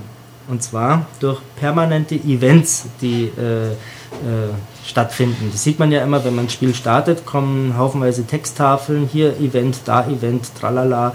Äh, jetzt gibt es gerade ein Event, wo man ähm, mit einem Haufen GMP, also mit Spielwährung, Geld, äh, belohnt wird, wenn man mit MB-Coins ähm, den Ablauf von diesen Online-Dispatch-Missionen beschleunigt. Könnt ihr mir noch folgen? Ich, ich, sehe das Problem. Ich sehe das ähm, Problem. Es gibt ein paar verschiedene Währungen. Also man wird immer motiviert quasi. Ähm, gib jetzt bitte echtes Geld aus. Äh, was ich bis heute nicht mit einem Cent gemacht habe, dann warte ich halt noch eine Woche, bevor ich meine zweite Basis starte. Denn was bringt mir das Ganze? Ähm, ich habe eine weitere Möglichkeit, meine, äh, meine mein Spielgeld quasi zu investieren und meine Ressourcen zu äh, investieren und ich kann noch mehr Soldaten auf meiner Basis haben. Gehen wir zurück zu dem, was ich gesagt habe, was mich anfangs motiviert hat. You gotta get us more manpower. Ähm, das ist mein Ziel, weil mein Ziel sind äh, 99 Prozent äh, oder Level 99 äh, quasi bei meinen äh, Einheiten. Ich bin jetzt bei ungefähr 70. Ich will da noch hin, aber ich brauche mehr Leute. Ich brauche mal Leute mit S-Rang. Ähm, und die gehen mir natürlich teilweise auch flöten, wenn ich diese Aufträge mache. Ähm, also ihr seht schon, äh, zum einen, mach, mach weiter, mach noch mehr, investier, auf geht's, los, äh, grinden. Im Prinzip, wie hast du das genannt, Dennis? Ähm, ich will gerne mal schauen. Irgendwo hast du es da doch auch mal geschrieben. Ein aufgeblasenes Auflevel-System mit unnötiger Gängelung der komplette Basisbau. Entwicklungswartezeiten, lange Wege auf der Motherbase. Oh ja, äh, warum, warum sind die so lang, diese Wege? Du kannst dich mit einem Karton äh, teleportieren quasi. Auf meiner eigenen Basis auch? Ja, da stellst du dich immer auf diese gelben Flächen, ja. dann geht's, sonst ist es wirklich ätzend. Ja. Aber jetzt, Dennis, bitte. Ja, also auch das äh, das beschreibt eigentlich ganz gut, warum mich das mit den Micropayments persönlich nicht so tangiert. Also ich finde generell, äh, sowas hat in einem Vollpreisspiel überhaupt nichts zu suchen. Also von mir aus kann man sich jetzt in Battlefield äh, schon vorab alle äh, Klassen, äh, Waffen und so weiter kaufen für 7 Euro. Wenn man die Kohle hat, soll man es ruhig machen und die, ey, die Kohle hinterher schmeißen. Aber wenn es wirklich, so wie du gerade sagtest, spielmechanisch eingebunden ist und ich da vor allem immer darauf hingewiesen werde, gib mal Geld aus, gib mal Geld aus, finde ich, ist eine Unverschämtheit für einen Vollpreistitel, auch wenn es dann umfangreicher ist wie Phantom Pain. Aber ähm, wie du gerade sagtest, ich finde, dieses ganze Basisbausystem hat mich persönlich überhaupt nicht gereizt, weil es für mich einfach wirklich nur ein aufgeblasenes Auflevel-System ist. Ich kann dann halt Waffen erforschen und entwickeln, äh, irgendwie Verbesserungen für meinen äh, bionischen Arm entwickeln und so weiter. Und ich hatte nicht das Gefühl, dass ich das wirklich machen muss. Und für mich fühlte sich das einfach an wie, statt einfach Erfahrungspunkte zu sammeln durch Aufträge und dann die direkt in sowas zu investieren, muss ich erst noch Leute exfiltrieren, dann müssen die aufleveln, dann müssen es noch mehr werden, dann muss ich die Basis vergrößern, damit ich mehr Leute aufnehmen kann, dann muss ich diese Leute wieder aufnehmen, dann kann ich die Sachen entwickeln, dann muss ich eine halbe Stunde warten, dann habe ich diesen, dieses Ding entwickelt, will dann aber die nächste Stufe, muss nochmal zwei Stunden warten, etc., etc., und das, dafür, mir fehlt halt diese Motivation überhaupt zu sagen, ähm, ich habe jetzt den, den Drang, diese Leute zu holen und, äh, und die, die Leute aufzurüsten, weil mich das storytechnisch nicht, nicht motiviert hat und gameplay-technisch auch nicht, weil ich hatte kein Interesse daran, den besseren Arkedenwerfer zu kriegen, weil auch das ein spielmechanisches Problem ist, wie ich finde. Man wird total bestraft dafür, wenn man tödliche Waffen benutzt. Ich hatte von Anfang an die schallgedämpfte Betäubungspistole und mehr brauchte ich quasi nicht. Also ich brauchte diesen Raketenarm nicht, ich brauchte kein, keine Panzerfaust das ist, äh, ist, mir völlig abgegangen, die Faszination. Das ist ein super äh, Stichwort, auf das wir gleich eingehen sollten. Äh, ich muss aber vorher noch diese äh, einzigartige Besonderheit erwähnen, weil äh, anscheinend wisst ihr gar nicht, was ich damit meine, oder? Mit echt Geld bezahlen in Phantom Pain. Erleuchte uns. Ich erleuchte euch. Ähm, also, wir gehen nochmal zu diesen Forward Operation Bases, diese Basen. Mhm. Ähm, gibt ja dann auch Missionen in diesem Zusammenhang. Das heißt, ich habe die Möglichkeit, äh, Basen anderer Spieler anzugreifen, da Soldaten äh, quasi zu klauen und Ressourcen. Oder umgekehrt, äh, die können einen Vergeltungsschlag durchführen und mir Leute klauen. Habe ich noch nicht ausprobiert, hatte noch keine Zeit. Ähm, Jetzt gibt es eine Versicherung. Konami hat eine Versicherung eingeführt, eine kostenpflichtige, äh, die real, also reales, wirkliches Geld kostet, die mich davor schützen soll, ähm, Ressourcen und entführte Soldaten tatsächlich zu verlieren. Das heißt, ich muss mich gegen mein eigenes Spiel versichern oder gegen meine Du eigene kannst Teilnahme eine, am Spiel. genau, du kannst quasi äh, eine, äh, ich glaube, das sind gewisse zeitliche Punkte unterteilt. Ich habe es noch nicht ganz verstanden, als ich es mir angeschaut habe, weil ich Angst hatte, dass ich jetzt was abschließe. ähm, aber tatsächlich kannst du dich versichern gegen virtuellen Schaden durch andere Spieler. Weißt du zufällig, was die Versicherung kostet? Das mich jetzt auch Ähm, interessiert. Ähm, ich weiß es auswendig jetzt gerade leider nicht. Äh, möglicherweise steht es auf der nächsten Seite. Musste man nachschauen. ähm, also äh, es ist durchaus ein spürbarer Betrag. Äh, aber ich weiß es nicht mehr genau. Ähm, es wird, glaube ich, so in äh, drei Tage, fünf Tage, irgendwie so war das gestaffelt, wenn ich mich richtig erinnere. Ja, Ähm, das aber ist natürlich eine Unverschämtheit, da muss man, glaube ich, nicht viel zu sagen. Das ist ähm, vor allem, man muss dazu noch sagen, dass wenn man das erste Mal diesen diese Basisangriff hat, dann kommt eine Einblendung, man sollte doch bitte in den Online-Modus wechseln, weil einem sonst ganz viel entgeht. Man Ja. sollte unbedingt online spielen, das wäre richtig toll. ja, ja, Was eben. wir Das, beide dann gar nicht so richtig konnten, weil ich glaube, Dennis, als wir beide es gespielt haben, waren diese Online-Features ja zum Teil noch gar nicht alle freigeschaltet. Oder ging das damals schon alles? Äh, ja, ich da, also soweit ich weiß, ging das theoretisch, aber ich dachte dann, boah geil, ja gut, dann mache ich das online, das klingt gut. Ja. Keine Verbindung. Ja gut, ich versuche nochmal. Okay, dann kam die Verbindung irgendwann zustande und dann hatte ich halt dieses, wenn ich den iDot öffne, muss ich eine Minute warten. So Dann, lang? Nee, Spiel ist offline. Also ich weiß nicht, ob eine Minute, aber das war Aber unfassbar. Es ist, ist länger, ja. Das weiß ich schon. Aber ähm, ich war ja quasi immer online. Ähm, und deswegen habe ich mich daran äh, gewöhnt. Und man muss natürlich an einem bestimmten Punkt im Hauptspiel sein, damit das Ganze kommt. Äh, klar. Ähm, was wollte ich sagen? Äh, online sein. Ach ja, oh, ein ganz wichtiger Punkt. Äh, Hattet ihr das auch? Ähm, zweimal ist mir das passiert. Äh, und zwar zuletzt vor ein paar Tagen. Ich hatte ungefähr 4 Millionen GMP. Ähm, habe einen Auftrag äh, für einen Basenbau gemacht. Dann ist bei mir zu Hause die Internetverbindung zusammengebrochen und das Spiel ist quasi in den Offline-Modus gewechselt. Ähm, in dem, und zwar während ich quasi mich in ein äh, Level mit dem Hubschrauber habe fliegen lassen, um da dann äh, ganz normal zu spielen. Ich komme mit dem Hubschrauber da an, steige aus und plötzlich ist mein Kontostand auf minus einer Million irgendwas. In ganz tiefroten Zahlen. Äh, Ich habe sofort äh, das Spiel ausgeschalten, abgebrochen, bevor irgendein Checkpoint kam. Danach war das Geld wieder da. Ich hatte vorher mal eine Situation, da war nach dem Ausschalten, nächsten Tag neu starten, tatsächlich auch deutlich weniger Geld da. Hattet ihr sowas? Also ich hab's. Ja, Moment, der Ich Matthias. möchte nur ganz kurz sagen, ich habe nachgeschaut, eine Woche Versicherung kostet ungefähr 3 Euro. Eine Woche Versicherung kostet ungefähr 3 Euro. Vielen Dank. Dankeschön. Heißt im Monat ungefähr äh, 12 Euro. Heißt, ähm, also ja, da, da kenne ich andere Versicherungen, die weniger kosten. Also eine Auslandskrankenversicherung kostet das nicht mal im Jahr. Ja, vor allem ist die Idee halt so, so pervers. Ich soll mich quasi gegen das Spiel versichern. Ja, Irgendwie. also äh, nein, mache ich nicht. die- ich es auf offline. Klar, die Idee dahinter ist halt dieselbe wie bei Free-to-Play-Mechaniken immer, nämlich Zeit sparen. Denn Ja, ja, wenn, man, klar. wenn man mir Ressourcen und Leute klaut, dann kann ich sie ja wieder beschaffen. Ja, ja, das ist richtig. Ähm, kostet mich halt Zeit.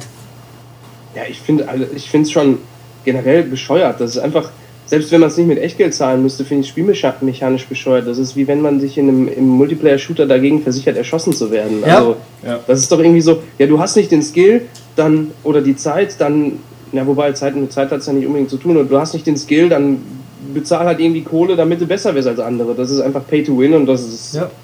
oder Pay not to lose eher in diesem Sinne. Das finde ich einfach auch spielmechanisch gesehen gar nicht gut. Ja, ja, ich- sehe ich ganz ähnlich.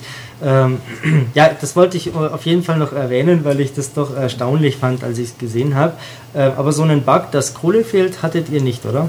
Nee, also ich habe ja ohnehin fast nur offline oder nur offline gespielt und mir ist es zumindest nicht aufgefallen. Okay, also ihr könnt euch vorstellen, wie entsetzt ich war, als plötzlich mir äh, fast 5 Millionen GMP gefehlt haben. Das ist übel. Dauert Die ein du bisschen. vorher mit Echtgeld gekauft hast. nee, äh, die habe ich mir tatsächlich durch Leistung hart äh, erarbeitet Okay. und verdient. Äh, nee, irgendwann, äh, je mehr du natürlich deine Basis aufbaust, umso mehr kommt da ja dann auch immer irgendwie wieder rein. Durch diese Nebengeschichten, die man da so machen kann, kann man ja ordentlich Kohle kriegen. Und die späteren Missionen sind ja eh auch ziemlich lukrativ. Ähm, okay, Thema Struktur und Micropayment erstmal abgeschlossen, oder? Sehe ich auch so. Schauen wir mal noch ganz kurz. Ähm, aber Dennis hat ein sehr schönes Stichwort natürlich genannt. Äh, er rennt mit der Betäubungsknarre rum und eigentlich war es das. Das ist ein Phänomen, das geht mir eigentlich in der Serie immer schon so. Und bei Phantom Pain, ähnlich wie bei Peace Walker, ist es ja so, du kannst ja, keine Ahnung, 30 verschiedene Schrotflinten, 40, 50 äh, entwickeln ähm, und MGs und was weiß ich nicht noch alles. Und dann kommt irgendwann im Verlauf des Spiels ja noch die Option dazu, dass du deine Waffen modifizieren kannst. Äh, was für mich teilweise äh, weitere Entwicklungen auch äh, hinfällig gemacht hat. Warum soll ich jetzt für eine Million das neue schallgedämpfte Scharfschützengewehr mit Betäubungsmunition entwickeln, wenn ich einfach das, das ich schon habe, mit einem besseren Schalldämpfer ausstatten kann, als der, den mir die neue äh, Entwicklung bringt? Ähm, also es gibt halt viel zu viele Lösungen für eigentlich zu wenig äh, Probleme. Ja, genau, das, das habe ich auch mal im Web irgendwo gelesen, dass jemand sagte, es gibt viel zu viele Lösungen oder die, die, die Aufgabe ist so simpel und die Lösungen sind so theoretisch so komplex, man kann so viel machen und man macht es höchstens aus Spaß, man muss es nicht machen. Ja, Und ich glaube, das war Philipp, mit dem ich darüber gesprochen habe, der auch sagte, das ging mir nämlich auch so, als ich zum ersten Mal in den, Kampf, in den Bosskampf kam, wo man dann tatsächlich tödliche Waffen braucht, da hatte ich überhaupt keine. Ja, Ich genau, hatte gar keine genau. Schrotflinte und dann musste ich die erst entwickeln lassen, damit ich, weil ich die, weil ich vorher keine tödlichen Waffen entwickelt habe, weil ich die einfach nicht brauchte. jetzt behaupte ich hab mal, du Anfang brauchst die nie. bis- Du brauch- Ja, okay, ich glaube, man kann teilweise Ja, die Gegner Beispiel- oder wahrscheinlich wahrscheinlich alle auch mit Betäubungswaffen verletzen, oder? Nee, aber es gibt doch diese, wie heißen die Typen, die man am Flughafen trifft? Die Dieser Skulls. Bosskampf, diese vier gepanzerten, genau, die vier gepanzerten Skulls. Ähm, da muss man doch die Panzerung durchbrechen, oder? Also da sind auf jeden Fall panzerbrechende Waffen sehr in hilfreich. dieser, was ist Metallic Archaea? ja, genau, genau. Ähm, Fand ich furchtbar nervig. Nein, muss, ja, mm, nee, also die, die greifen dich ja an. Also genau, die haben so eine Panzerung, die greifen dich aber an, rennen her, springen und dann Mhm. Ach ja, dann kannst könnte ich theoretisch äh, blocken oder so. Genau, du kannst so, Combo also so. Art Quicktime CPC äh, machen und dann haust du denen die Machete rein und das äh, macht ziemlich Schaden. Ähm, aber ich weiß tatsächlich nicht genau, wie es ist. Ich hatte nämlich auch so einen Granatwerfer in dem Moment dabei. Äh, äh, aber stimmt schon, ich hatte auch den einen oder anderen Moment, wo ich mir dann noch eine stärkere äh, Waffe gewünscht hätte. Zum Beispiel in A Quiet Exit. Boah, die war schlimm, die Mission. Dass man die nicht abbrechen konnte. Genau. Also das hat mich extrem frustriert. Ähm, da, ich habe übrigens festgestellt, ähm, dieses Brennan Scharfschützengewehr äh, ist besser als ein Raketenwerfer. Okay. Es hat so dermaßen einen Bums, das ist der Wahnsinn, weil äh, dieser Penetrationsbalken ja ganz voll ist. Das heißt, äh, du brauchst höchstens ein Magazin und der Hubschrauber ist weg. Äh, oder viele von den Panzern. Dummerweise gibt es da ein paar Panzer, bei denen ein Schuss grob in meine Richtung reicht und ich bin tot. Ja. Das habe ich zwei Abende lang ausprobiert. Ich auch, ich auch. Vor allem habe ich diese Ähm. Mission vor der Endmission gespielt, also vor diesem wahren Ende. Mhm. Ich wollte eigentlich immer nur das wahre Ende sehen, habe mir gedacht, dann lass mich die Mission halt abbrechen, das Ja. ging auch nicht. Nee, ich hätte mich Ja, dann auch anders ausgerüstet. Ich hätte Ja, mein gerne. Battlesuit angezogen. Ähm, ich hätte noch schnell irgendwie ein paar stärkere Waffen mir besorgt. Aber na gut, es ging ja. Und es geht auch da in der Mission äh, im Prinzip ohne Töten. Du musst halt nur es schaffen, dass du äh, dich an die Panzer ranschleichst und dein, deine Ballons auspackst. Ja, aber das möchte ich glaube ich nicht wirklich, gerade bei der Mission, wo da wirklich Ist sehr aber- viele Panzer kommen. Ist aber ein optionales Ziel. auf ja, okay, gut. Also das ist ich, eigentlich ein schöner Punkt. Äh, Hast du die, äh, du willst ja sowieso 100%, aber vielleicht frage ich mal Dennis, hast du denn die, die Motivation, diese 100% zu erreichen? Nee, also ich finde äh, generell, dass das ist ein großes Problem von Metal Gear Solid 5. Ich finde, um das mal Game, um mal das Gameplay anzusprechen, ähm, das Spiel macht vieles gut oder man sieht, ich sehe einfach so viel Potenzial in dem Spiel, wo ich- wie, wie mein Beispiel war beim im Vorgespräch wie beim ersten Assassin's Creed, dass ich so viele gute Sachen sehe, die so gut sein könnten, aber es noch nicht sind und im Nachfolger garantiert besser wären. Und das ist ähm, halt auch das mit den Nebenmissionen. Diese Nebenmissionen sind so. Äh, Worum ging es gerade nochmal? Hast du mich gefragt, ob ich die Nebenmissionen machen Nee, ob du wollte? insgesamt, ob du, also äh, der Michael, so, wie wir auf der nächsten 100% Seite ja sehen, genau. äh, will der ja 100% erreichen, wir wollen es nicht und deswegen wollte ich dich quasi fragen, warum du das nicht möchtest. Weil ähm, ein Kumpel sagte, dass ein Kumpel ihm sagte, man kann Nebenmissionen und Hauptmissionen nicht voneinander unterscheiden. Und das finde ich, es trifft es eigentlich ganz gut. Wenn ich mir äh, ein Paradebeispiel ansehe, GTA 5, da sind die Nebenmissionen mindestens genauso toll wie die Hauptmissionen und man sollte sie meiner Meinung nach auf jeden Fall spielen. Das gleiche gilt für die Batman Arkham-Reihe. Da sind auch die Nebenmissionen so großartig, dass ich die nicht missen möchte. Und bei Phantom Pain, da ist es dann Minenentschärfung 1, Minenentschärfung 2, Minenentschärfung 3, Minenentschärfung 4 und dann mache ich halt mal einen Ballon an Bären statt an Soldaten. Und das ist eigentlich genau dasselbe wie die Hauptmission. Und die Hauptmissionen sind schon nicht besonders interessant. Deswegen fehlt mir da völlig die Motivation, diese Nebenmissionen zu machen, weil ich auch nicht wirklich dafür belohnt werde. Ich kriege ja nicht wirklich was dafür, was mir dann im Hauptspiel wirklich weiterhilft. War zumindest mein Gefühl. Kriegst Geld. Äh, Gut, natürlich. wenn man dann darauf spielt, äh, seine Basis möglichst groß zu machen und möglichst viele Leute drauf zu haben, dann kann man das schon machen. Aber wie gesagt, da fehlte mir auch die Motivation für. Verstehe. Ähm, und Trophäen übrigens gibt's auch. Ähm, und es gibt ja, äh, also die, die Nebenmissionen sind von unterschiedlicher Güte. Ähm, es gibt welche, die sind total banal und in zwei, drei Minuten erledigt. Also ich, ich packe meinen äh, Didi ein ähm, und gehe auf Minensuche. Der zeigt mir genau, wo sie sind. Also zack, packe ich die Minen ein, äh, Haufen Kohle dafür gekriegt. Es ist überhaupt kein Aufwand dahinter. Das ist wie bei diesen Dispatch-Missionen, die mit E-Rang dauern fünf Minuten, kriegst du, keine Ahnung, 100.000 Kohle dafür und hat quasi fast kein Risiko. Das ist von der Balance teilweise komisch. Ähm, es gibt andere Nebenmissionen, die finde ich äh, ja, anspruchsvoller, spaßiger, aber es ist im Grunde natürlich schon immer ähnlich. Da hast du dein, dein Spielgebiet, da laufen die Leute rum, äh, holst halt mal einen besonders talentierten Soldaten raus oder einen Gefangenen oder machst halt was kaputt. Ähm, das ist schon richtig. Oder äh, hast du dann eine gepanzerte Einheit mit einem äh, Panzerfahrzeug, ja, nimmst du halt mit. Im, im, im Hauptstrang gibt es dann halt noch eine Cutscene irgendwo zwischendrin. Bestenfalls. Wobei ich ja sagen muss, ich bin ja auch bei einigen Spielen Freak. Also es liegt jetzt nicht generell daran, dass ich sowas gar nicht mache, so sinnlosen Kram, in Anführungszeichen. Also ich habe zum Beispiel bei Far Cry 2, da habe ich auch abendelang einfach nur diese verdammten Diamanten gesucht und Nebenmissionen gemacht, weil ich da einfach nur diese 5 Gamerscore haben wollte für hab alles erledigt. Und das ist ja eigentlich total bescheuert, wenn man darüber nachdenkt, für 5 Gamerscore so viel Zeit zu investieren. Ja. Aber ich hatte halt Spaß daran, bis mir irgendwann der Spielstand kaputt gegangen ist, deswegen habe ich aufgehört. Was bei Metal Gear Solid das allerdings torpediert, ist mir gerade eingefallen, ist, die sind diese ewig langen Wege. Also ich kann ja nicht eine Nebenmission machen und dann gucke ich, wo ist die nächste und die ist dann einfach so unfassbar weit weg, dass ich entweder ewig lang reiten muss oder mit dem Jeep fahren oder mit dem Hubschrauber zurück zur Basis und dann in die Mission rein, was ich auch total bescheuert finde. Warum kann ich nicht einfach mit dem Hubschrauber mich abholen lassen und dann dahin fliegen lassen? Ja. Oder es gibt ja die Schnellreisefunktion, die ich aber erst nach 40 Stunden oder so entdeckt habe.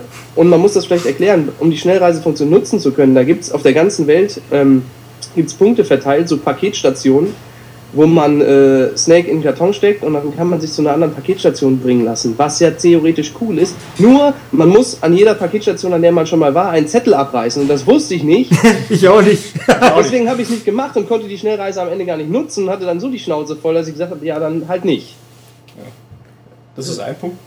Das ist aber ähnlich wie bei Far Cry, also äh, Phantom Pain ist grundsätzlich ähnlich wie Far Cry ähm, in vielerlei Hinsicht. Äh, da musst du aber da, doch auch erst Aussichtstürme oder wie die bei Ubisoft halt immer heißen, äh, in diesem Ubisoft Open World Spiel äh, freischalten, äh, erkämpfen oder so. Ähm, du wolltest Das stimmt, aber ich finde, bei Metal Gear Solid wird es nicht erklärt. Also das ist Ja. dann mal so eine Einblendung in den Lades Ladezeiten und ich habe die einfach nicht gesehen. Und äh, bei, bei Far Cry ist es halt richtig prominent. Da muss man halt einfach einen Turm einnehmen, um weiterzukommen im Spiel. Und dann weißt du auch, hier sind diese Schnellreisepunkte. Und das fehlte mir in MGS 5 komplett. Wobei ich ohnehin finde, dass MGS 5 viel zu wenig zu detailliert oder detailliert erklärt. Und ich deswegen am Anfang auch gar nicht wirklich erfasst habe, was in dem Spiel alles drinsteckt und was ich alles machen kann oder wie sinnlos die Sachen, die ich machen kann, eigentlich für mich sind. Und ich deswegen noch dachte, das wird noch besser, als es dann tatsächlich war. Also ich habe bis heute manche Zusammenhänge nicht verstanden, wenn ich ehrlich bin, was, warum, wieso äh, eigentlich so passiert. Ähm, das ist äh, richtig. Ähm, das ist aber ein ähnliches Phänomen wie damals bei Metal Gear Rising auch schon. Ähm, da steckt wahnsinnig viel Finesse drin, die dir einfach nicht erklärt wird. Und auch ein Phantom Pain erklärt schon viel, also in den Ladebildschirmen oder wenn du quasi im iDroid bist und du drückst dann auf deinem Touchpad links, dann gibt es ja auch wieder seitenweise Erklärkrimskrams, aber trotzdem checke ich nicht alles äh, und bestimmte Zusammenhänge sind mir einfach nicht klar. Ähm, aber ich mache es halt so, ich fliege dann halt tatsächlich mit dem Hubschrauber zur nächsten Mission. Ich muss halt dann zwei Ladebildschirme überspringen und ich habe noch einen Kniff. Ähm, kann ich ja mal verraten. Ähm, du kannst dich ja auch auf einen Ressourcencontainer stellen, während Ja. du ihn extrahierst und dann hältst du dich mit Dreieck fest. Ähm, dann sparst du dir die 6.000, 7.000 GMP, um den Hubschrauber zu rufen. Ja, ja das stimmt, ja. Das kannte ich sogar, aber gerade der Hubschrauber finde ich ist auch so ein Problem an sich. Ständig diese, diese äh, Anfahrtszeiten und Abflugzeiten. Also auch wenn ich eine Mission neu anfange, dann sitze ich Snake erst im Hubschrauber, äh, sehe ich Snake erst im Hubschrauber sitzen. Das wird wahrscheinlich irgendwelche Ladezeiten überbrücken. Klar. Aber trotzdem, das nervt einfach. Und äh, Ja, ich gebe Dennis da völlig recht, diese Schnellreisefunktion, die wirklich einfach intuitiv ist. Ich gehe in den Hubschrauber, der bringt mich woanders hin. Die hätte es meiner Ansicht nach gebraucht. Also das ist auch wirklich das größte Problem, was ich damit habe. Was mich auch wirklich davon abhält, ist noch weiter zu spielen, weil ich immer daran denke, dass ich durch diese ganzen Wartezeiten sitzen muss. Also ich habe nicht so das Problem damit, ich finde das Gameplay immer noch gut, es macht auch Spaß, weil die Steuerung fühlt sich gut an, es sieht saugeil aus. Ähm, es macht Spaß, es zu spielen, nur dazwischen ist so viel nerv nerviger Kram, immer dieses, du startest eine Mission, dann steigt Snake erst in den Hubschrauber, dann hebt er ab, dann fliegt er nochmal um die ganze Motherbase rum, dann kommt ein Ladescreen und dann ist er plötzlich in Afghanistan oder Afrika. Dann sitzt er da immer noch rum, dann labert Cars irgendwas, dann werden die Credits eingeblendet, weil ich äh, unbedingt wissen muss, dass es doch noch ein fucking Hideo Kojima Game ist. Dann schwebt der Hubschrauber, dann muss ich noch Dreieck drücken, damit ich überhaupt aussteigen kann. Dann fliegt der Hubschrauber weg, dann muss ich noch wieder dahin reiten zum, Missions, zum Missionsgebiet und dann denke ich mir, nee, in der Zeit kann ich was anderes machen. Also, Ja, du kannst ja Pflanzen sammeln unterwegs oder Tonbänder anhören. stimmt. Scheiß Tonbänder. ähm, oder ähm, ähm, Dreieck drücken, wenn irgendwie ein Kieselstein vor dir liegt. Weißt du, was ich meine? Also, du hast gerade über die Steuerung gesprochen. Das ist die eine Sache, die mich tierisch nervt. Sobald ich irgendwie den Felsen hochlaufen muss, muss ich permanent mit Dreieck quasi so diese, diese Resident Evil jetzt überspringende Stufe Geschichte machen. Das ist teilweise fummelig. Das hat mich auch echt äh, relativ als ja eines der wenigen Sachen, die mich an der Steuerung genervt hat, dass der das der zu blöd ist, einen Stein hochzugehen. Also es ist ja nicht so, als wäre da eine unsichtbare Wand, sondern der ist einfach nur zu blöd dazu und muss dann entweder muss man Dreieck drücken oder er rutscht dann wieder runter und man braucht fünf Anläufe, bis er dann irgendwann da hochgegangen ist. Das fand ich ziemlich nervig, vor allem weil die Missionen auch darauf aufbauen, dass du dir irgendwie äh, einen High Ground suchst und von da aus erstmal äh, mit, mit dem Fernglas da reinguckst und die Leute markierst und so weiter. Echt, machst du das? Ich drück L1 ähm, ähm, und dann mit dem rechten Stick nach schräg unten, cover Ja, me. gut, am Anfang. Dann ist gut. Ja. Dann setze ich mich erstmal hin oder trinke meinen Kaffee. Aber nehmt ihr tatsächlich immer Quiet auf die Mission mit? Äh, bei Minensuchmissionen nehme ich den Hund. Ich nehme immer den Hund, weil ich finde, der markiert deutlich schneller und besser als Quiet, weil Quiet macht das ja, glaube ich, auf Sicht und er macht das ja auf. Ja, aber Quiet schaltet sie alle aus. Äh, Ja, aber dann habe ich wieder, weiß ich nicht, Alarm und Schießerei und bla bla bla. ähm, das Problem ist, wenn Quiet einen Gegner ausschaltet, den ich nicht vorher gesehen habe, dann weiß ich nicht, wo dieser Betäubte liegt. Es sei denn, ich, äh, ich mache dann meine, meine Sonarfaust äh, und finde den, äh, was wiederum Alarm auslösen könnte. Ähm, aber ich nehme die tatsächlich meistens, denn Dennis hat es im Vorfeld ja auch schon schön mir geschrieben, die ist schon etwas übermächtig. Also gerade später. Am Anfang äh, schießt sie mir halt immer die Leute tot, die ich gerade irgendwie extrahieren wollte.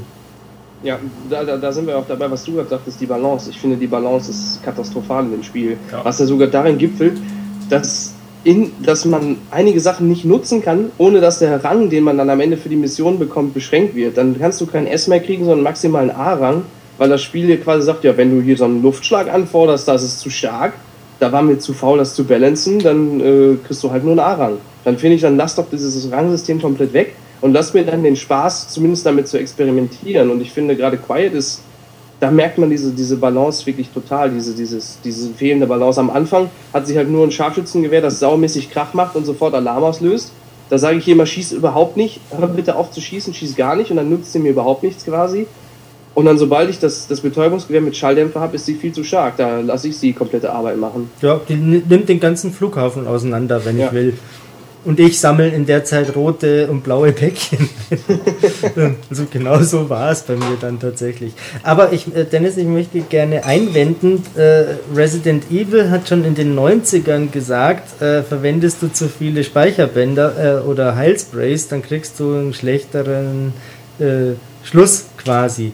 Äh, Also es gibt dir halt die Möglichkeit, ähm, genauso wie bei äh, Mario oder Donkey Kong, ähm, weißt du, mit dieser Spielhilfe, äh, du kannst es dir leichter machen, wenn du dich überfordert fühlst, aber wenn du quasi die große Belohnung S-Rang willst, dann streng dich gefälligst an. Ja, das stimmt schon. Das war ja auch in den vorherigen Metal Gear Solid schon immer so, dass man dann keine tödlichen Waffen verwenden sollte, Mhm. wenn man äh, und nicht entdeckt werden sollte, etc. Oder am, am besten noch ohne Radar spielt. Aber ich finde, das ist halt so mega prominent, dass man sogar in dem iDroid dann stehen hat, das darfst du nicht verwenden, sonst kriegst du keinen S-Rang. Dann finde ich, rechnet es halt nur in der Abrechnung dann rein und sagt mir das nicht vorher so. Also mich hat das persönlich sehr gestört. Man kann natürlich auch sagen, ignoriere es einfach und benutze es trotzdem. So habe ich ja Quiet Exit geschafft. Dieser Okay. letzte Panzer, der da so dermaßen reinhaut, äh, nach dem, keine Ahnung, 50. Mal dachte ich mir, ich mag nicht mehr, ich rufe jetzt einen Luftschlag. Ähm, und das hat dann auch funktioniert. Ähm, oh, äh, das muss ich euch noch erzählen. Noch eine Beobachtung habe ich gemacht äh, in dieser äh, Quiet Exit Mission. Ähm, die fängt ja an damit, dass ich einen Raketenwerfer habe. Und den fand ich zu schlecht, also habe ich mir einen anderen geholt. Ähm, hat soweit funktioniert. Okay, kaum ist der leer geballert, äh, wird automatisch Nachschub angefordert an Munition. Wenn ich aber quasi, sagen wir mal, ich habe zwei Raketen verschossen, drei habe ich noch, dann komme ich auf die Idee, ich will jetzt das Scharfschützengewehr. Dann kommt dieser Karton angeflogen. Ähm, ich will noch mein Magazin leer ballern vom Raketenwerfer und dann das andere Gewehr holen. Nee, geht nicht, weil dann nämlich äh, wieder so ein Support angefordert wird und mein Karton ist plötzlich weg. Oder ich fordere kostenpflichtig diesen Karton an. Ähm, in der Zwischenzeit entscheidet das Spiel, nee, Nachschub ist angesagt. Ähm, das heißt, die Ko Kohle ist weg, mein Scharfschützengewehr kommt aber nicht und stattdessen kriege ich wieder Munition für den Raketenwerfer. Und das hat mich wahnsinnig gemacht. Ist mir aber nur in der Mission aufgefallen. Ich finde ja dieses Nachschubsystem ohnehin so ein bisschen suboptimal. Also generell merkt man da, finde ich, dass diese alten Sachen aus den linearen Metal Gear Solids, wie die verbrauchbaren Schalldämpfer, nicht so gut funktionieren in der Open World. Anfangs fand ich das total cool, dass man sich immer äh, Ausrüstung schicken lassen kann, aber mit der Zeit nervt es einfach nur, weil ich mit der Zeit irgendwann einfach nur noch immer, ja, ich brauche neue Munition und dann warte ich auf den Hubschrauber, der bringt dann das Paket, dann sammle ich es ein und das mache ich dann 100 Mal im Spiel. Und da denke ich mir, dann hätte ich vielleicht einfach fünf Schalldämpfer einpacken lassen können oder der Schalldämpfer verbraucht sich gar nicht oder oder ich Musst kann keinen entwickeln. Nachschub anfordern oder sowas. Also ich finde das suboptimal, dass man dann immer ein Paket mit Munition abrufen muss, wenn ich einen neuen Schalldämpfer brauche. Weil Ja. effektiv kann ich ja unendlich mal den Schalldämpfer benutzen. Ich kriege ja immer wieder einen neuen, nur es dauert halt immer, äh, ich muss halt immer warten. Du kannst vor allem nicht äh, dieselbe Betäubungspistole neu dir schicken lassen. Das geht nicht. Du müsstest dir eine andere Pistole nehmen. Äh, man möchte meinen, lasse ich mir halt dasselbe Modell mit frischem Schalldämpfer nochmal schicken, wenn Ja. sie mir den schon nicht separat schicken können. Ähm, äh, das ist richtig. Dann denke ich mir, ja, ich habe jetzt halt hier 10 Schuss verbraucht und alles andere habe ich gar nicht angerührt und trotzdem brauche ich das ganze Munitionspaket, das einen Haufen Kohle kostet. Äh, das ist richtig. Äh, das soll dich vielleicht ja auch zum flexiblen äh, äh, Spielen motivieren oder zum taktischen Überlegen. So und so viele Schuss kannst du lautlos machen, also taktier gefälligst. Oder aber es ist doch ein Ausdruck dessen, dass vielleicht am Ende, um jetzt wieder auf meinen Punkt äh, Geld mhm. zu kommen, den ich vorhin mal angerissen habe, vielleicht doch stärker das Geld gefehlt hat oder einfach dieser Kojima-Konflikt oder wie man ihn auch nennen möchte, ähm, mehr Einfluss auf das Spiel hatte, als man vielleicht dachte. Wie seht ihr das? Also ich persönlich hatte beim Spielen den Eindruck, ähm, es ging ja das Gerücht um, ich weiß nicht inwiefern das jetzt bestätigt ist, Kojima hat am Ende noch mehr Geld und Zeit gefordert und die nicht bekommen. Und da ist es irgendwie dazu gekommen, dass sich eben das Verhältnis Konami-Kojima endgültig beendet hat. Oder das war zumindest ein Aspekt davon. Ähm, ich finde, das hat man gemerkt. Das hat man gemerkt daran, dass es offenbar Cutscenes gibt, die fehlen. Es wird eine Storyline angedeutet, dass das Eli den, den wie heißt dieses Ding, Metal Gear, genau den, ähm, entführt. Es kommt aber niemals zu diesem Kampf. Ich kann mir aber auf YouTube anschauen, wie dieser Kampf ungefähr ausgegangen wäre oder was da passiert wäre. Ähm, ich hatte den Eindruck, das Spiel ist unfertiger, als man, ja, als ich vielleicht dachte. Wie seht ihr das? Ich sehe das genauso. Also ich, der Kojima ist ja eigentlich ein Perfektionist. Mhm. Und ich kann mir schon gut vorstellen, dass der am Ende gesagt hat, dass der das quasi empfunden hat wie wir so einige Sachen, die greifen noch nicht so ineinander, da fehlt noch ein bisschen die Balance. Ich möchte da gerne noch ein bisschen was anpassen. Und dann hat der Konami CEO, der wohl angeblich, so wie man hört, da gab es ja dann auch richtig ein, äh, dass er richtig stark sein gemacht, dass da die Arbeitsbedingungen nicht so gut seien und so, dass er dann gesagt hat, nee, kloppt das Spiel jetzt raus. Und dann musste es halt raus. Und ich glaube schon, dass da was dran ist. Also meine Antwort äh, ist folgendes. Äh, es gab in der Serie How I Met Your Mother mal so eine Folge mit dem Clear-Effekt. Kennt ihr die? Nein. Ähm, man, Herr Dennis nickt. Ähm, ähm, der Clear-Effekt besagt, äh, man wird auf eine ähm, auf eine Eigenheit einer Person hingewiesen und nimmt sie dann äh, in Zukunft immer wahr. Ach so, ähm, okay. Seit einer von euch beiden mir das geschrieben hat, äh, äh, sehe ich das Spiel ganz anders. ähm, also ich verstehe schon, was ihr sagt. Ich habe darüber bisher in der Form noch gar nicht nachgedacht. Es gab hier und da die Kleinigkeit, äh, die mich gestört hat. Ähm, unterm Strich habe ich mir gedacht, ähm, hätte eh kein Phantom Pain gebraucht. Nach Teil 4 und Peace Walker war es schon okay. Ähm, und jetzt machen sie konsequent mal was völlig anderes, quasi ganz spät in so einer Franchise-Phase. Toll. Äh, viel Ballast raus, äh, westliche Orientierung an Far Cry rein. Ähm, also einfach mal was anderes. Dachte mir, cool. Äh, aber jetzt so im Nachhinein denke ich mir schon auch, ja, das und das und das und das passt nicht so ganz. Das, was wir jetzt heute gesprochen haben. Das macht meinen Spaß, deswegen natürlich nicht äh, zunichte. Aber ich frage mich, wie ihr vielleicht auch, ähm, was hätte noch sein können? Ja, ganz klar, die Story besser zu Ende führen. Also ja. da werden Stränge angerissen. Auch dieses Atombomben selber bauen und entschärfen Feature hätte wohl irgendwie ausgebaut werden sollen, habe ich mal gelesen. Mhm. Ähm, also man hat, also ich zumindest hatte eben sehr stark den Eindruck, da ist einfach vieles noch nicht fertig geworden. Ähm, Gerade bei der Story irgendwie hat man wohl gemerkt, da ging dem Kojima dann doch mal das Geld aus. Vielleicht hat er sich mit seiner Vision übernommen, vielleicht war das schon immer ein Problem bei ihm, das wissen wir ja nicht.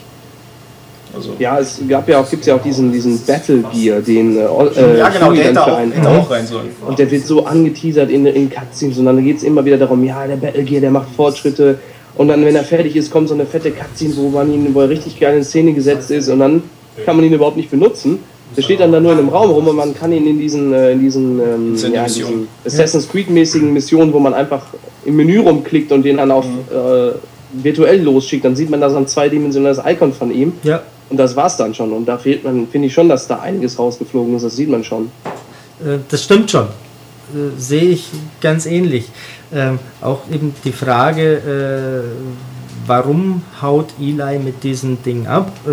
was passiert jetzt? der hat sowas später nicht, sonst würde er sich nicht nach Shadow Moses begeben. Ja äh, um dann hier Jahrzehnte später so, so einen schrottigen Kasten sich zu nehmen, nachdem er ja schon so einen äh, äh, urananreichernden äh, Mech mit Maschinengewehrpimmel eigentlich hat, der überhaupt keinen Piloten braucht, weil das ja äh, der, der, der, wer ist der Floating Boy, äh, alles ganz leger kann. Und später, äh, Jahrzehnte später, kann er nur noch Bücher fliegen lassen. Ist auch ein bisschen lustig. Und deinen Spielstand ja. auslesen.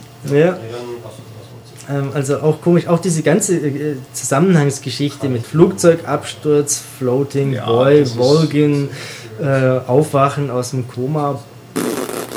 Es ist nicht so spektakulär, weil man hat am Anfang, als dieser erste Trailer rauskam mit der Krankenhausszene, Mhm. wo man eben Vulcan und Mantis gesehen hat, hat jeder gedacht, naja, das sind die bestimmt nicht, weil der hat sich da was ganz Tolles überlegt. Am Ende kam raus, ach, sie sind es doch, haben halt irgendwie überlebt. Also, beziehungsweise Vulcan halt. Ähm, fand ich ein bisschen sehr mau. Ja. Also ich muss sagen, mir persönlich, mich wird das gar nicht so stören, dass die Story äh, so mies ist, weil, wie der Michael schon sagte, mit, mit, mit Peace Walker und MGS4 war eigentlich schon alles gesagt. Wenn sie halt nicht diese, das so fett angeteasert hätten und wenn das Gameplay vor allem wirklich gut wäre. Und da würde ich gerne fragen, wie findet ihr, hat, hat Metal Gear Solid den Sprung in die Open World richtig gut hinbekommen? Hm, richtig gut nicht. Es hat, es hat, wie du am Anfang ja auch schon gesagt hast, am Anfang Spaß gemacht, mich in dieser freien Welt zu bewegen, ein bisschen rumzuschauen. Irgendwann habe ich mir dann doch aber gewünscht, dass es vielleicht mal wieder einen linearen Abschnitt gibt. Weil ich einfach, ja, ich weiß auch nicht, es waren immer wieder das Gleiche. Du musst dir erst diesen, diesen äh, Checkpoint ausgucken, alle Soldaten irgendwie markieren, dann die alle rausschaffen, rekrutieren, was auch immer, und dann machst du halt weiter. Aber so, ich weiß auch nicht, so richtig mitgerissen hat mich das zumindest nach einigen Stunden dann nicht mehr. Also mich grundsätzlich hat es schon gepackt. Ganz am Anfang dachte ich mir, äh, ja, ist das jetzt wirklich ein Metal Gear oder ist es nicht eigentlich ein Far Cry? Äh, um es mal wieder zu erwähnen, aber die Parallelen sind einfach zu offensichtlich. Äh, und vieles wurde äh, westlich ausgerichtet und entschlackt. Ähm, mir geht es mittlerweile ähnlich. Ich habe vorhin schon mal gesagt, ich kriege gerade Lust, Metal Gear Solid 4 zu spielen. Warum? Weil mir ähm, auch ein bisschen konkret gestaltete Aufgaben, also ein Level quasi, äh, abgehen. Denn ähnlich wie bei dir, Dennis, äh, renne ich mit oder seit unzähligen Stunden eigentlich immer mit denselben Waffen rum ähm, und spiele halt auch auf dieselbe Art und Weise. Ich habe ein schallgedämpftes äh, Betäubungsscharfschützengewehr, ich habe nur Betäubungswaffen. Ähm, ich verfahre jetzt immer nach demselben Schema, weil es funktioniert. Ähm, damit mache ich mir das selber auch ein bisschen langweilig. Ähm, auf der anderen Seite gibt es natürlich wahnsinnig viele Waffen, aber das ist schon meiner Motivation überlassen, ob ich denn auch mal ganz anders an die Situationen rangehen will. Ähm, so wie ich das äh, bei früheren Spielen auch gemacht habe. Jetzt nehme ich halt nur die Betäubungspistole und spiele Snake Eater durch, äh, ohne jemanden zu töten. Okay, neue Voraussetzung, neues Spiel. Ist jetzt schon auch so, nur ja, wir sind halt faul, oder? Warum soll ich es machen? Was, was bringt's mir? Ja, das würde ich auch so sagen. Also ich finde auch, auch so, so sehr ich auch darüber äh, herziehe, ich finde nicht, dass es ein schlechtes Spiel ist. Und was ich mir wirklich wünschen würde, wäre, falls Konami wirklich jetzt aufhört mit, äh, was ja auch schon dementiert wurde, aber ich würde mir halt wünschen, dass sie das Metal Gear Solid 5 nehmen, dass, dass die, die Stealth-Mechanik und alles und daraus entweder einen anderen Entwickler oder sie machen es selber, äh, nochmal ein neues Spiel machen, was durchdachter ist. Was vor allem, was du sagtest, Michael, das hat mich nämlich auch gedacht. Mir fehlt ein bisschen diese Vorgabe. Warum, vor allem wenn man schon so belanglose Sachen hat und was nicht storygebunden ist, wenn man schon so belanglose Aufgaben hat, warum sagt Caster nicht einfach, Snake, du musst jetzt mal äh, irgendwie Terror für Terror sorgen, warum auch immer, äh, geh mal All Guns Blazing in so ein Dorf rein, mit einem mit fetten MG. Sowas wie im GTA macht, wo man gezwungen wird, bestimmte Waffen zu benutzen. Oder wo. Äh, und dann gibt es ja sogar eine Mission, wo man, wo man Panzer abfangen muss in, der, in einem Zeitlimit und zerstören muss. Und da selbst das torpedieren sie sich, indem sie sagen, ach Snake, übrigens, da in dem Dorf da vorne, da gibt es noch einen besonders guten Soldaten, geh doch da auch noch mal kurz hin und exfiltrier den. Wo ich mir dann denke, was soll das? Lasst mich doch jetzt hier mal ballern. Ja, aber das kannst du ja machen. Das Spiel, finde ich, ist sehr darauf ausgelegt, dir quasi Werkzeuge an die Hand zu geben. Sandbox, wie sie mal so schön heißt, ein Sandkasten. Ähm, du selber kannst ja bestimmen, jeder kann Big Boss sein, hm? ähm, wie du es machst und was du machst. Du kannst jederzeit reinrennen und alles niedermähen wollen. Das wird relativ schwer, habe ich festgestellt äh, mit der Zeit. Ähm, du kannst auch, äh, keine Ahnung, Dummies äh, benutzen, äh, der ganze Krempel. Äh, ich habe bis heute keine Zigarre geraucht. Äh, ich habe so viele Sachen einfach nicht gemacht, weil es mich nicht interessiert. Äh, aber man kann und deswegen gibt es ja auch diese äh, optionalen Missionsziele. Ähm, du kannst reinrennen oder aber du weißt sie natürlich beim ersten Mal spielen nicht. Das ist ein bisschen das Blöde. Du erwischst sie ja nur zufällig, aber dann später wirst du dadurch schon motiviert, anders eine Mission ähm, zu spielen. Ob man das unterm Strich alles noch ein bisschen eleganter hätte machen können, ja, vielleicht. Das stimmt zwar, und es ist ja auch kein, äh, kein äh, alleiniges Problem von Metal Gear Solid, dass man in Open-World-Spielen immer nach demselben Schema verfährt. Das habe ich ja bei Far Cry auch, dass ich mich dann zwingen muss, mal eine andere Waffe zu nehmen, weil ich die auch mal sehen will. Da habe ich dann auch am Ende immer dieselben vier Waffen gehabt in Far Cry 4. Aber Metal Gear Solid 5 unterstützt das, finde ich, noch. Zum einen dadurch, dass ich ja diese Verbindung zu dem Charakter Big Boss habe und ich weiß, der ist eigentlich ein guter Typ, wo ich noch denke, er wäre Big Boss. Und ich weiß halt, der geht nicht rein und mordet sinnlos, sondern der benutzt halt eben den Schalldämpfer und der, der bringt nicht jeden um. Deswegen habe ich auch nie diese, diese Ziele getötet. Ich habe die immer exfiltriert, weil ich wusste, Big Boss ist pro Leben und gegen Töten und der macht das eben nicht. Und vor allem auch dieses Belohnungssystem, dieses Bewertungssystem. Wenn ich alle töte, kriege ich eine schlechtere Bewertung. Da sagt das Spiel mir quasi unter der Hand oder durch die Blume, mach das mal nicht. Mach mal, mach mal schön stealthy und, und mit Schalldämpfer. Und da muss man sich quasi schon gegen das Spiel und gegen die eigene Überzeugung und auch gegen das Narrativ stellen und sagen, ich mach's jetzt mal anders. Und das, ja. das fehlt mir, das geht mir irgendwie ab, das mache ich nicht gerne. Was mir übrigens sehr schwer gefallen ist, ist, wenn ich so einen Typen im Schwitzkasten habe, den dann mit dem Messer abzustechen. Da kommt so ein fieser Gong, äh, der mir sagt, du Miststück, äh, was, was tust du? Äh, ich meine, das ist so ein bisschen wie, hätte ich jetzt ein Batman-Spiel und könnte da mit einer Schrotflinte rumballern. Ich würde es nie tun, weil Batman das einfach nicht macht. Und so sehe ich Big Boss auch. Der, der macht es nicht, wenn es nicht nötig ist. Aber da haben wir jetzt noch einen Punkt, den der Michael äh, so gerne angesprochen haben möchte. Und ich glaube, es ist der letzte auf unserer äh, Stichpunktliste, so wie ich das sehe. Vielleicht guckst du da mal kurz, Michael, ähm, ob dem so ist. Du meinst die ludonarrative Dissonanz? Genau, denn sonst sollten wir vielleicht langsam den Podcast, äh, da er sich schon bald der Zwei-Stunden-Marke nähert, äh, da hast du recht zuführen und wie könnte man das anders machen als mit dieser wunderbaren Ludo, wie war's, ludonarrativen Dissonanz. Also genau. vielleicht erklärst du mal unseren Hörern, was du damit genau gemeint hast. Ähm, Während ihr das erklärt, gehe ich eben kurz auf die Toilette. Ja, warte halt gleich. Wir machen ja entweder nochmal einen Spurwechsel oder. Nö, das kann man ja relativ. Okay, dann erklärt. Ja, ja okay. Ja, na gut. Mach hin, Dennis. also, was ist damit gemeint? Man kennt das Problem äh, bei Videospielen ganz grundsätzlich. Ähm, dass das, was erzählt werden soll, äh, nicht harmoniert mit dem, was gespielt wird. Wunderbares Beispiel ist Uncharted. Der ist in den Videosequenzen dieser charmante äh, Sonnyboy Abenteurer und kaum ist die vorbei, mordet er, was das Zeug hält, Tausende von äh, Menschen. Und dann kommt wieder ein flockiger Spruch. Und das haben viele Spiele natürlich. Ähm, in diesem Fall, äh, Open-World-Spiele haben das übrigens auch ganz oft, äh, wenn in der Hauptstory äh, gesagt wird, jetzt aber dramatisch, Wahnsinn, aus, dann gehe ich erstmal Golf spielen. Mhm. Gibt es auch bei Metal Gear Solid 5. Ähm, in der Cutscene stehst du vor dem Sahelanthropus, nachdem er äh, den Man of, äh, on Fire zertreten hat und er brüllt dich an, To be continued heißt es dann. Und dann sitze ich im Hubschrauber und mache äh, geh Blumen pflücken zum Beispiel. Ähm, das ist wohl äh, Kojimas episodisches Erzählen, was er gemeint hat. Das scheint, also mir kommt da viel ausprobiert und wenig irgendwie fertig gedacht vor. Ähm, was, jetzt ist Dennis wieder da. Ja. Hallo ähm, Dennis. Hörst du uns? Hallo, ja, ich habe auch Gut. mitgehört. Gut. Ah, okay. Äh, was mir bei diesem Spiel so, so äh, hängen geblieben ist im Kopf, ihr beide wisst ja schon, unsere Zuhörer wissen es noch nicht, ist folgendes Problem. Ähm, meine Aufgabe ist es, Soldaten aus dem Schlachtfeld zu äh, exfiltrieren. Das heißt, äh, ich, äh, ich entführe feindliche Soldaten mit einem Ballon ähm, aus ihrer Einheit und bringe sie auf meine Basis. Da werden sie dann von einem berüchtigten Verhörspezialisten äh, so lange bearbeitet, bis sie sagen, ja, das ist eine gute Sache, was der Big Boss da macht. Ja, Boss, ja.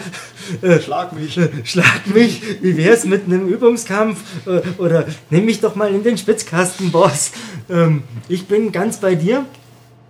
Ähm, dann äh, lassen sie sich von mir schlecht behandeln und die Moral steigt. Ähm, aber ich stelle fest, ich habe einen besseren als dich. Ähm, mein, ich habe keinen Platz mehr hier für dich. Du kannst nicht besser werden. Du gibst schon alles. Du hast alles aufgegeben. Deine Kameraden, bist fahnenflüchtiger Deserteur quasi. Äh, wirst Frau und Kind nie wiedersehen, nur weil ich einen Ballon an dich hingehängt habe.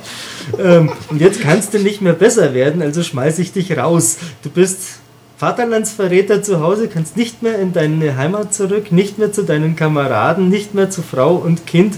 Du bist quasi verloren, weil du nicht mehr gut genug für mich bist.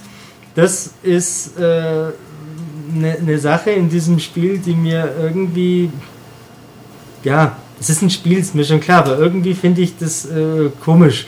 Ja, und ich habe äh, das Wort Stockholm-Syndrom in dem Zusammenhang auch mal noch genannt. Hatten wir ja vorhin schon, was Quiet und die Soldaten betrifft. Die werden alle entführt und so lange belabert, bis sie quasi zu mir gehören. Ähm, ich weiß nicht, ob äh, Kojima damit irgendwas aussagen wollte oder ob da tatsächlich die Spielmechanik einfach äh, im Vordergrund steht und ich letztendlich ja nur Zahlen jongliere. Aber wenn ich über die Bedeutung nachdenke von dem, was ich da tue, dann stößt mir das sauer auf.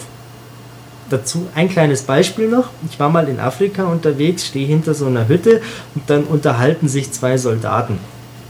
Und der eine sagt, er hat da jetzt so eine Geschäftsidee, wo er sich noch was dazu verdient. Magst nicht mitmachen?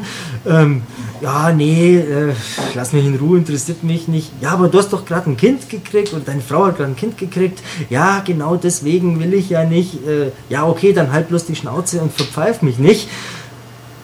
Ich habe den Typen nicht erschossen, ich habe ihn äh, nur betäubt und ich habe ihn auch nicht mitgenommen, weil ich mir dachte, hey, das ist ein frisch gebackener Vater, den lasse ich da jetzt bitte schön. Ähm, ich habe mir hinterher natürlich gedacht, jetzt, jetzt, ist er der Einzige, der noch übrig ist und alle anderen habe ich mitgenommen. Ähm, was wirft es auf den für ein Licht, wenn er wieder aufwacht und seine Vorgesetzten kommen? Äh, kriegt er auch Probleme. Also das fand ich, war eine schöne Situation, wie quasi diese, diese Zahlen, Bits und Bytes mit Bedeutung aufgeladen werden. Aber eben auf der anderen Seite ähm, ist halt irgendwie komisch. Äh, versteht ihr, was ich meine? Verstehen, ja. ja. Wobei ich sagen muss, ähm, ich glaube, ich bin da schon so ähm, ja, abgehärtet vielleicht, beziehungsweise ich habe mich einfach daran gewöhnt durch die ganzen Spiele. Also mhm. ich finde letztendlich, wie du schon gesagt hast, Uncharted, Tomb Raider, das hat jedes Spiel. Ähm, ich finde, man nimmt es mit der Zeit so hin. Also es ist auf jeden Fall löblich, sich da nochmal Gedanken drüber zu machen. Mhm. Und äh, es ist auch völlig richtig, dass gerade jemand wie Kojima da auch hätte was draus machen können. Aktiv stören tut es mich nicht. Ich gebe dir aber recht, da hätte er auch noch was draus machen können. Ja. Ähm, mir geht es da prinzipiell wie Michael. Also ich habe das schon, dass ich bei manchen Spielen dann jemanden nicht erschieße oder ihn nur betäube oder ihn irgendwie anders leben lasse, weil ich mir denke, auch bei Deus Ex Human Revolution hatte ich das zum Beispiel, weil ich mir dachte, die auch wenn es nur ein Spiel ist, aber man versetzt sich da ja schon rein. Und dann dachte ich mir auch, ja, die haben ja noch ein Leben, warum soll ich die jetzt töten? Warum soll ich jetzt diesen Charakter, den ich spiele, zum Arschloch machen oder zum brutalen Mörder? Ähm, und ich finde, das wird ja in Metal Gear sogar noch, das torpediert sich ja noch selbst, dadurch, dass man, das hatte ich dann zumindest, später im Spiel kommt ja diese Seuche. Und dann sagt, äh, soll, sagt einem das Spiel, geh doch bitte über die Basis, diese riesige fucking Basis, auf der man ewig lang hin und her läuft, und guck dir die Leute an, die von diesem Virus oder von diesem Parasiten befallen sind und dann schickst du die in Quarantäne, sonst sterben die. Und dann dachte ich mir, ist mir doch scheißegal. Ich bin hier die ganze Zeit, spiele das Spiel so, dass ich Leute einfach rausschmeiße, wenn sie zu schlecht sind und mir dann neue hole. Da fange ich doch jetzt nicht an, hier zu sortieren. Das könnt ihr mal, äh, könnt ihr mich mal schön lecken. Ich gehe jetzt, mache jetzt einfach weiter Hauptmission. Irgendwann wird diese Seuche wahrscheinlich in der Story eh behoben. Und während ich die Hauptmission mache, äh, mache ich einfach Balance an neue Soldaten. Dann gleicht sich das schon aus. Und ich finde, da torpediert sich das selber, das Spiel, dass es einfach sagt, diese Leute sind eigentlich so bedeutungslos, die kannst du einfach rausschmeißen, wie du willst. Und dann kommt es aber, sagt, nee, das ist jetzt hier, die sterben sonst, wenn du nichts machst. Ja, ist mir doch egal. Weil eben genau das, was Michael auch gerade sagte, du, du schmeißt die ja sowieso raus, dann sind die Vaterlandsverräter, sehen ihre Familie nie wieder und können nie wieder zu ihr altes Leben zurück. Das bricht damit sich selbst das Spiel ich habe ja voll die Panik gekriegt, als die dann da äh, gestorben sind und krank waren. Äh, ich bin aber nicht über die Basis gelaufen. Ich habe diese Anweisung nämlich anders verstanden. Ich habe mich stundenlang durch meine äh, 1000 irgendwas Soldaten geklickt äh, im Menü und habe mir die Porträtbilder ganz genau angeschaut, ob jetzt da einer irgendwie ungesund aussieht, weil ich es nicht gecheckt habe, was die von mir wollen. Ähm, irgendwann habe ich dann äh, verstanden, ah, okay, schau doch mal, was was haben die für Gemeinsamkeiten? Und dann habe ich schon die entscheidende Gemeinsamkeit entdeckt, hat mir aber nichts geholfen, weil ich ja tatsächlich äh, dem äh, Storystrang äh, quasi folgen muss, bis das Ganze dann gelöst wird. Ähm, das Einzige, was man eben machen kann, du packst die Leute in Quarantäne und verlierst nicht noch mehr. Und ich wollte zu der Zeit gerade die Trophäe haben, wo alle Einheiten mindestens Level 50 haben. Und ich habe mich dann da äh, bedroht gesehen durch das Spiel, äh, wenn mir die dann da in so einer hohen Frequenz wegsterben.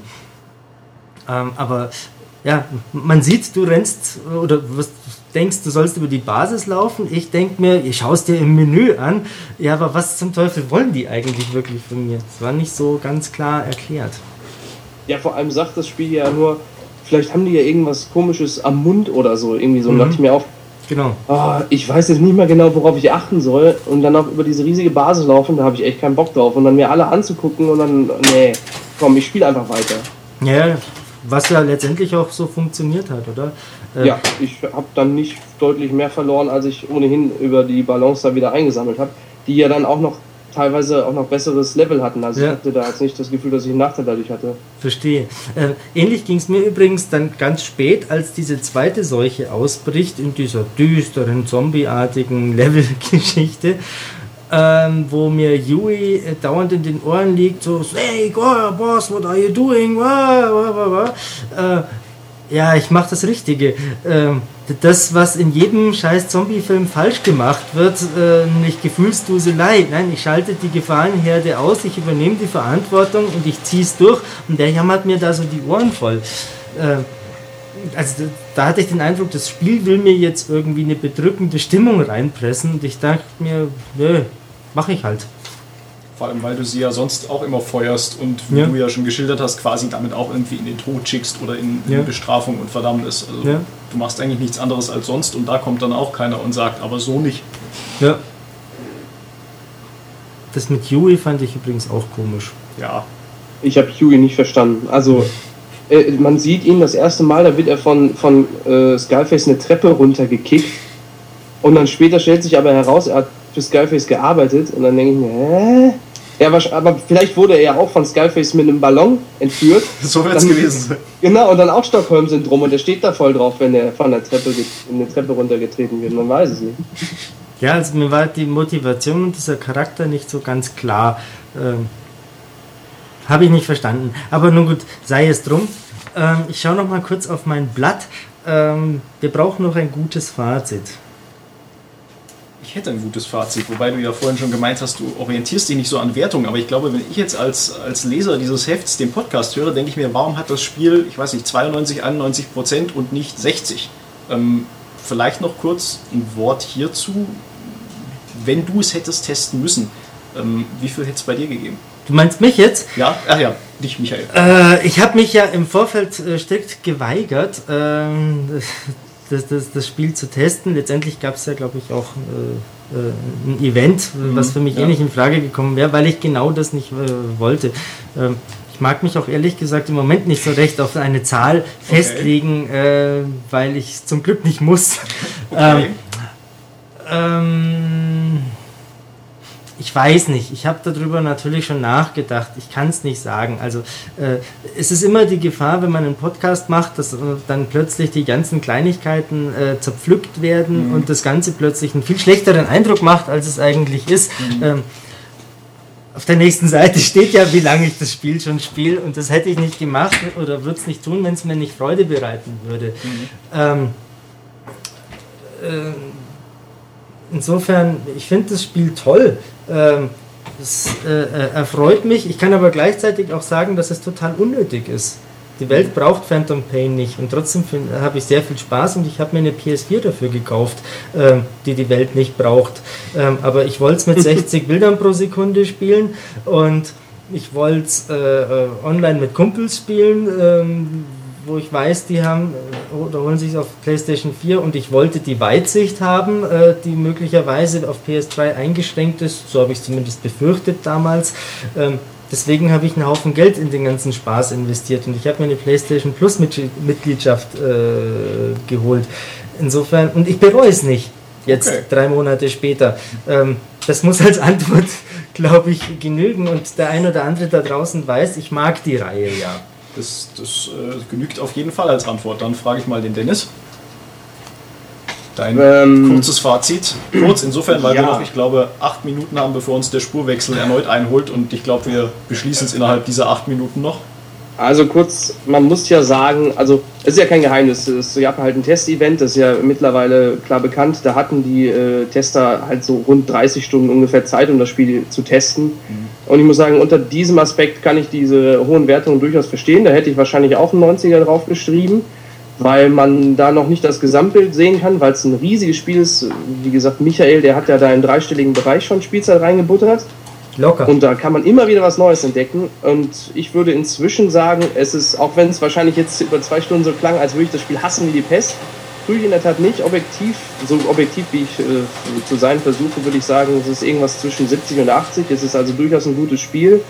Es macht halt ein bisschen zu viel und dadurch hm, offenbaren sich mir zu viele Schwächen und zu viele Längen und so weiter. Wenn es ein 20, 30 Stunden Spiel wäre, das könnte es gut füllen mit dem Content, finde ich. Dann würde ich es vielleicht sogar noch ein zweites Mal durchspielen wollen und hätte wahrscheinlich einen gesamt besseren Eindruck. Also ich finde, es ist ein gutes Spiel, was ein bisschen Feinschliff vermissen lässt und wie gesagt einen zweiten Teil oder einen Nachfolger halt gut gebrauchen könnte, der alles noch mal ein bisschen runder macht, ein bisschen ausfeilt, poliert. Ja, ja also Wie ich siehst kann, du das denn? Ich kann an sich dein Fazit unterschreiben. Also ich hatte auch am Anfang sehr viel Spaß damit. Der ist dann relativ schnell abgeflacht und wurde irgendwann nervig, weil ich mir gedacht habe, hey, ich will jetzt eigentlich nur noch wissen, wie das ausgeht. Kommt da jetzt noch was Tolles? Ähm, ich sehe es aber genau wie du, wenn man nicht so viel Zeit hat, so ein Spiel zu testen, so wie wir. Also wir können jetzt nicht auch den Test jetzt erst ins Heft abdrucken, das wäre ja viel zu spät. Ähm, dann glaube ich ähm, schon, dass man dem Spiel eine hohe Wertung gibt. Dass wir jetzt natürlich mehr Kritikpunkte sehen, ist unter dem Aspekt auch klar. Trotzdem ist es ein gutes Spiel, vielleicht nicht so gut, wie wir es uns alle gewünscht hätten. Und man muss ja auch sagen, wie man die Wertung sehen will. Ne? Die 20, 30 Stunden, wie ich sagte, da hatte ich Ja, super ja, viel das- Spaß das damit. Da super. hatte ich auch Spaß wie mit einem hohen 90er-Spiel. Ja, auf da jeden ich, Fall. Mhm. da habe ich es wirklich geliebt. Und dann, dass die nächsten 20 Stunden dann eher so sind wie Ride to Hell, Retribution, nein, etwas überspitzt formuliert, das, das kann man ja, wie man will. Wenn man so 20, 30 Stunden spielt, dann hat man sicher seinen, dann kann man die 90 vielleicht sogar unterschreiben. Dann ist das doch ein schönes Schlusswort. Möchtest du noch etwas Abschließendes sagen, Michael? Ich will nicht noch einen Nachfolger. Okay. Nochmal eine Basis aufbauen? Nö, brauche ich Nee, nicht. äh, Das ist mal ich hätte gerne halt ein Spiel mit diesem, mit diesem Stealth-Gameplay, mit der Steuerung, mit, mit wie es funktioniert, mit besserer KI und so weiter. Alles ein bisschen polierter, da hätte ich nichts gegen. Es muss kein Metal Gear Solid sein. Sie können von mir aus auch Sniper Elite 4 draufschreiben oder sowas. Aber vom Gameplay her finde ich schon, fände ich schon schade, wenn da nichts mehr käme. Das schon, aber Metal Gear darf enden. Gibt Ja, genug tolle Spiele, die ich im. Schrank stehen habe, die Metal Gear Solid heißen. Passt schon. Und enden wird dann auch jetzt dieser Podcast. Wir bedanken uns fürs Zuhören, wenn ihr denn bis zum Ende dabei geblieben seid, sonst hört ihr das sowieso nicht. Und sagen, ja, tschüss, Auf Wiederhören. auf Wiederhören. Tschüss.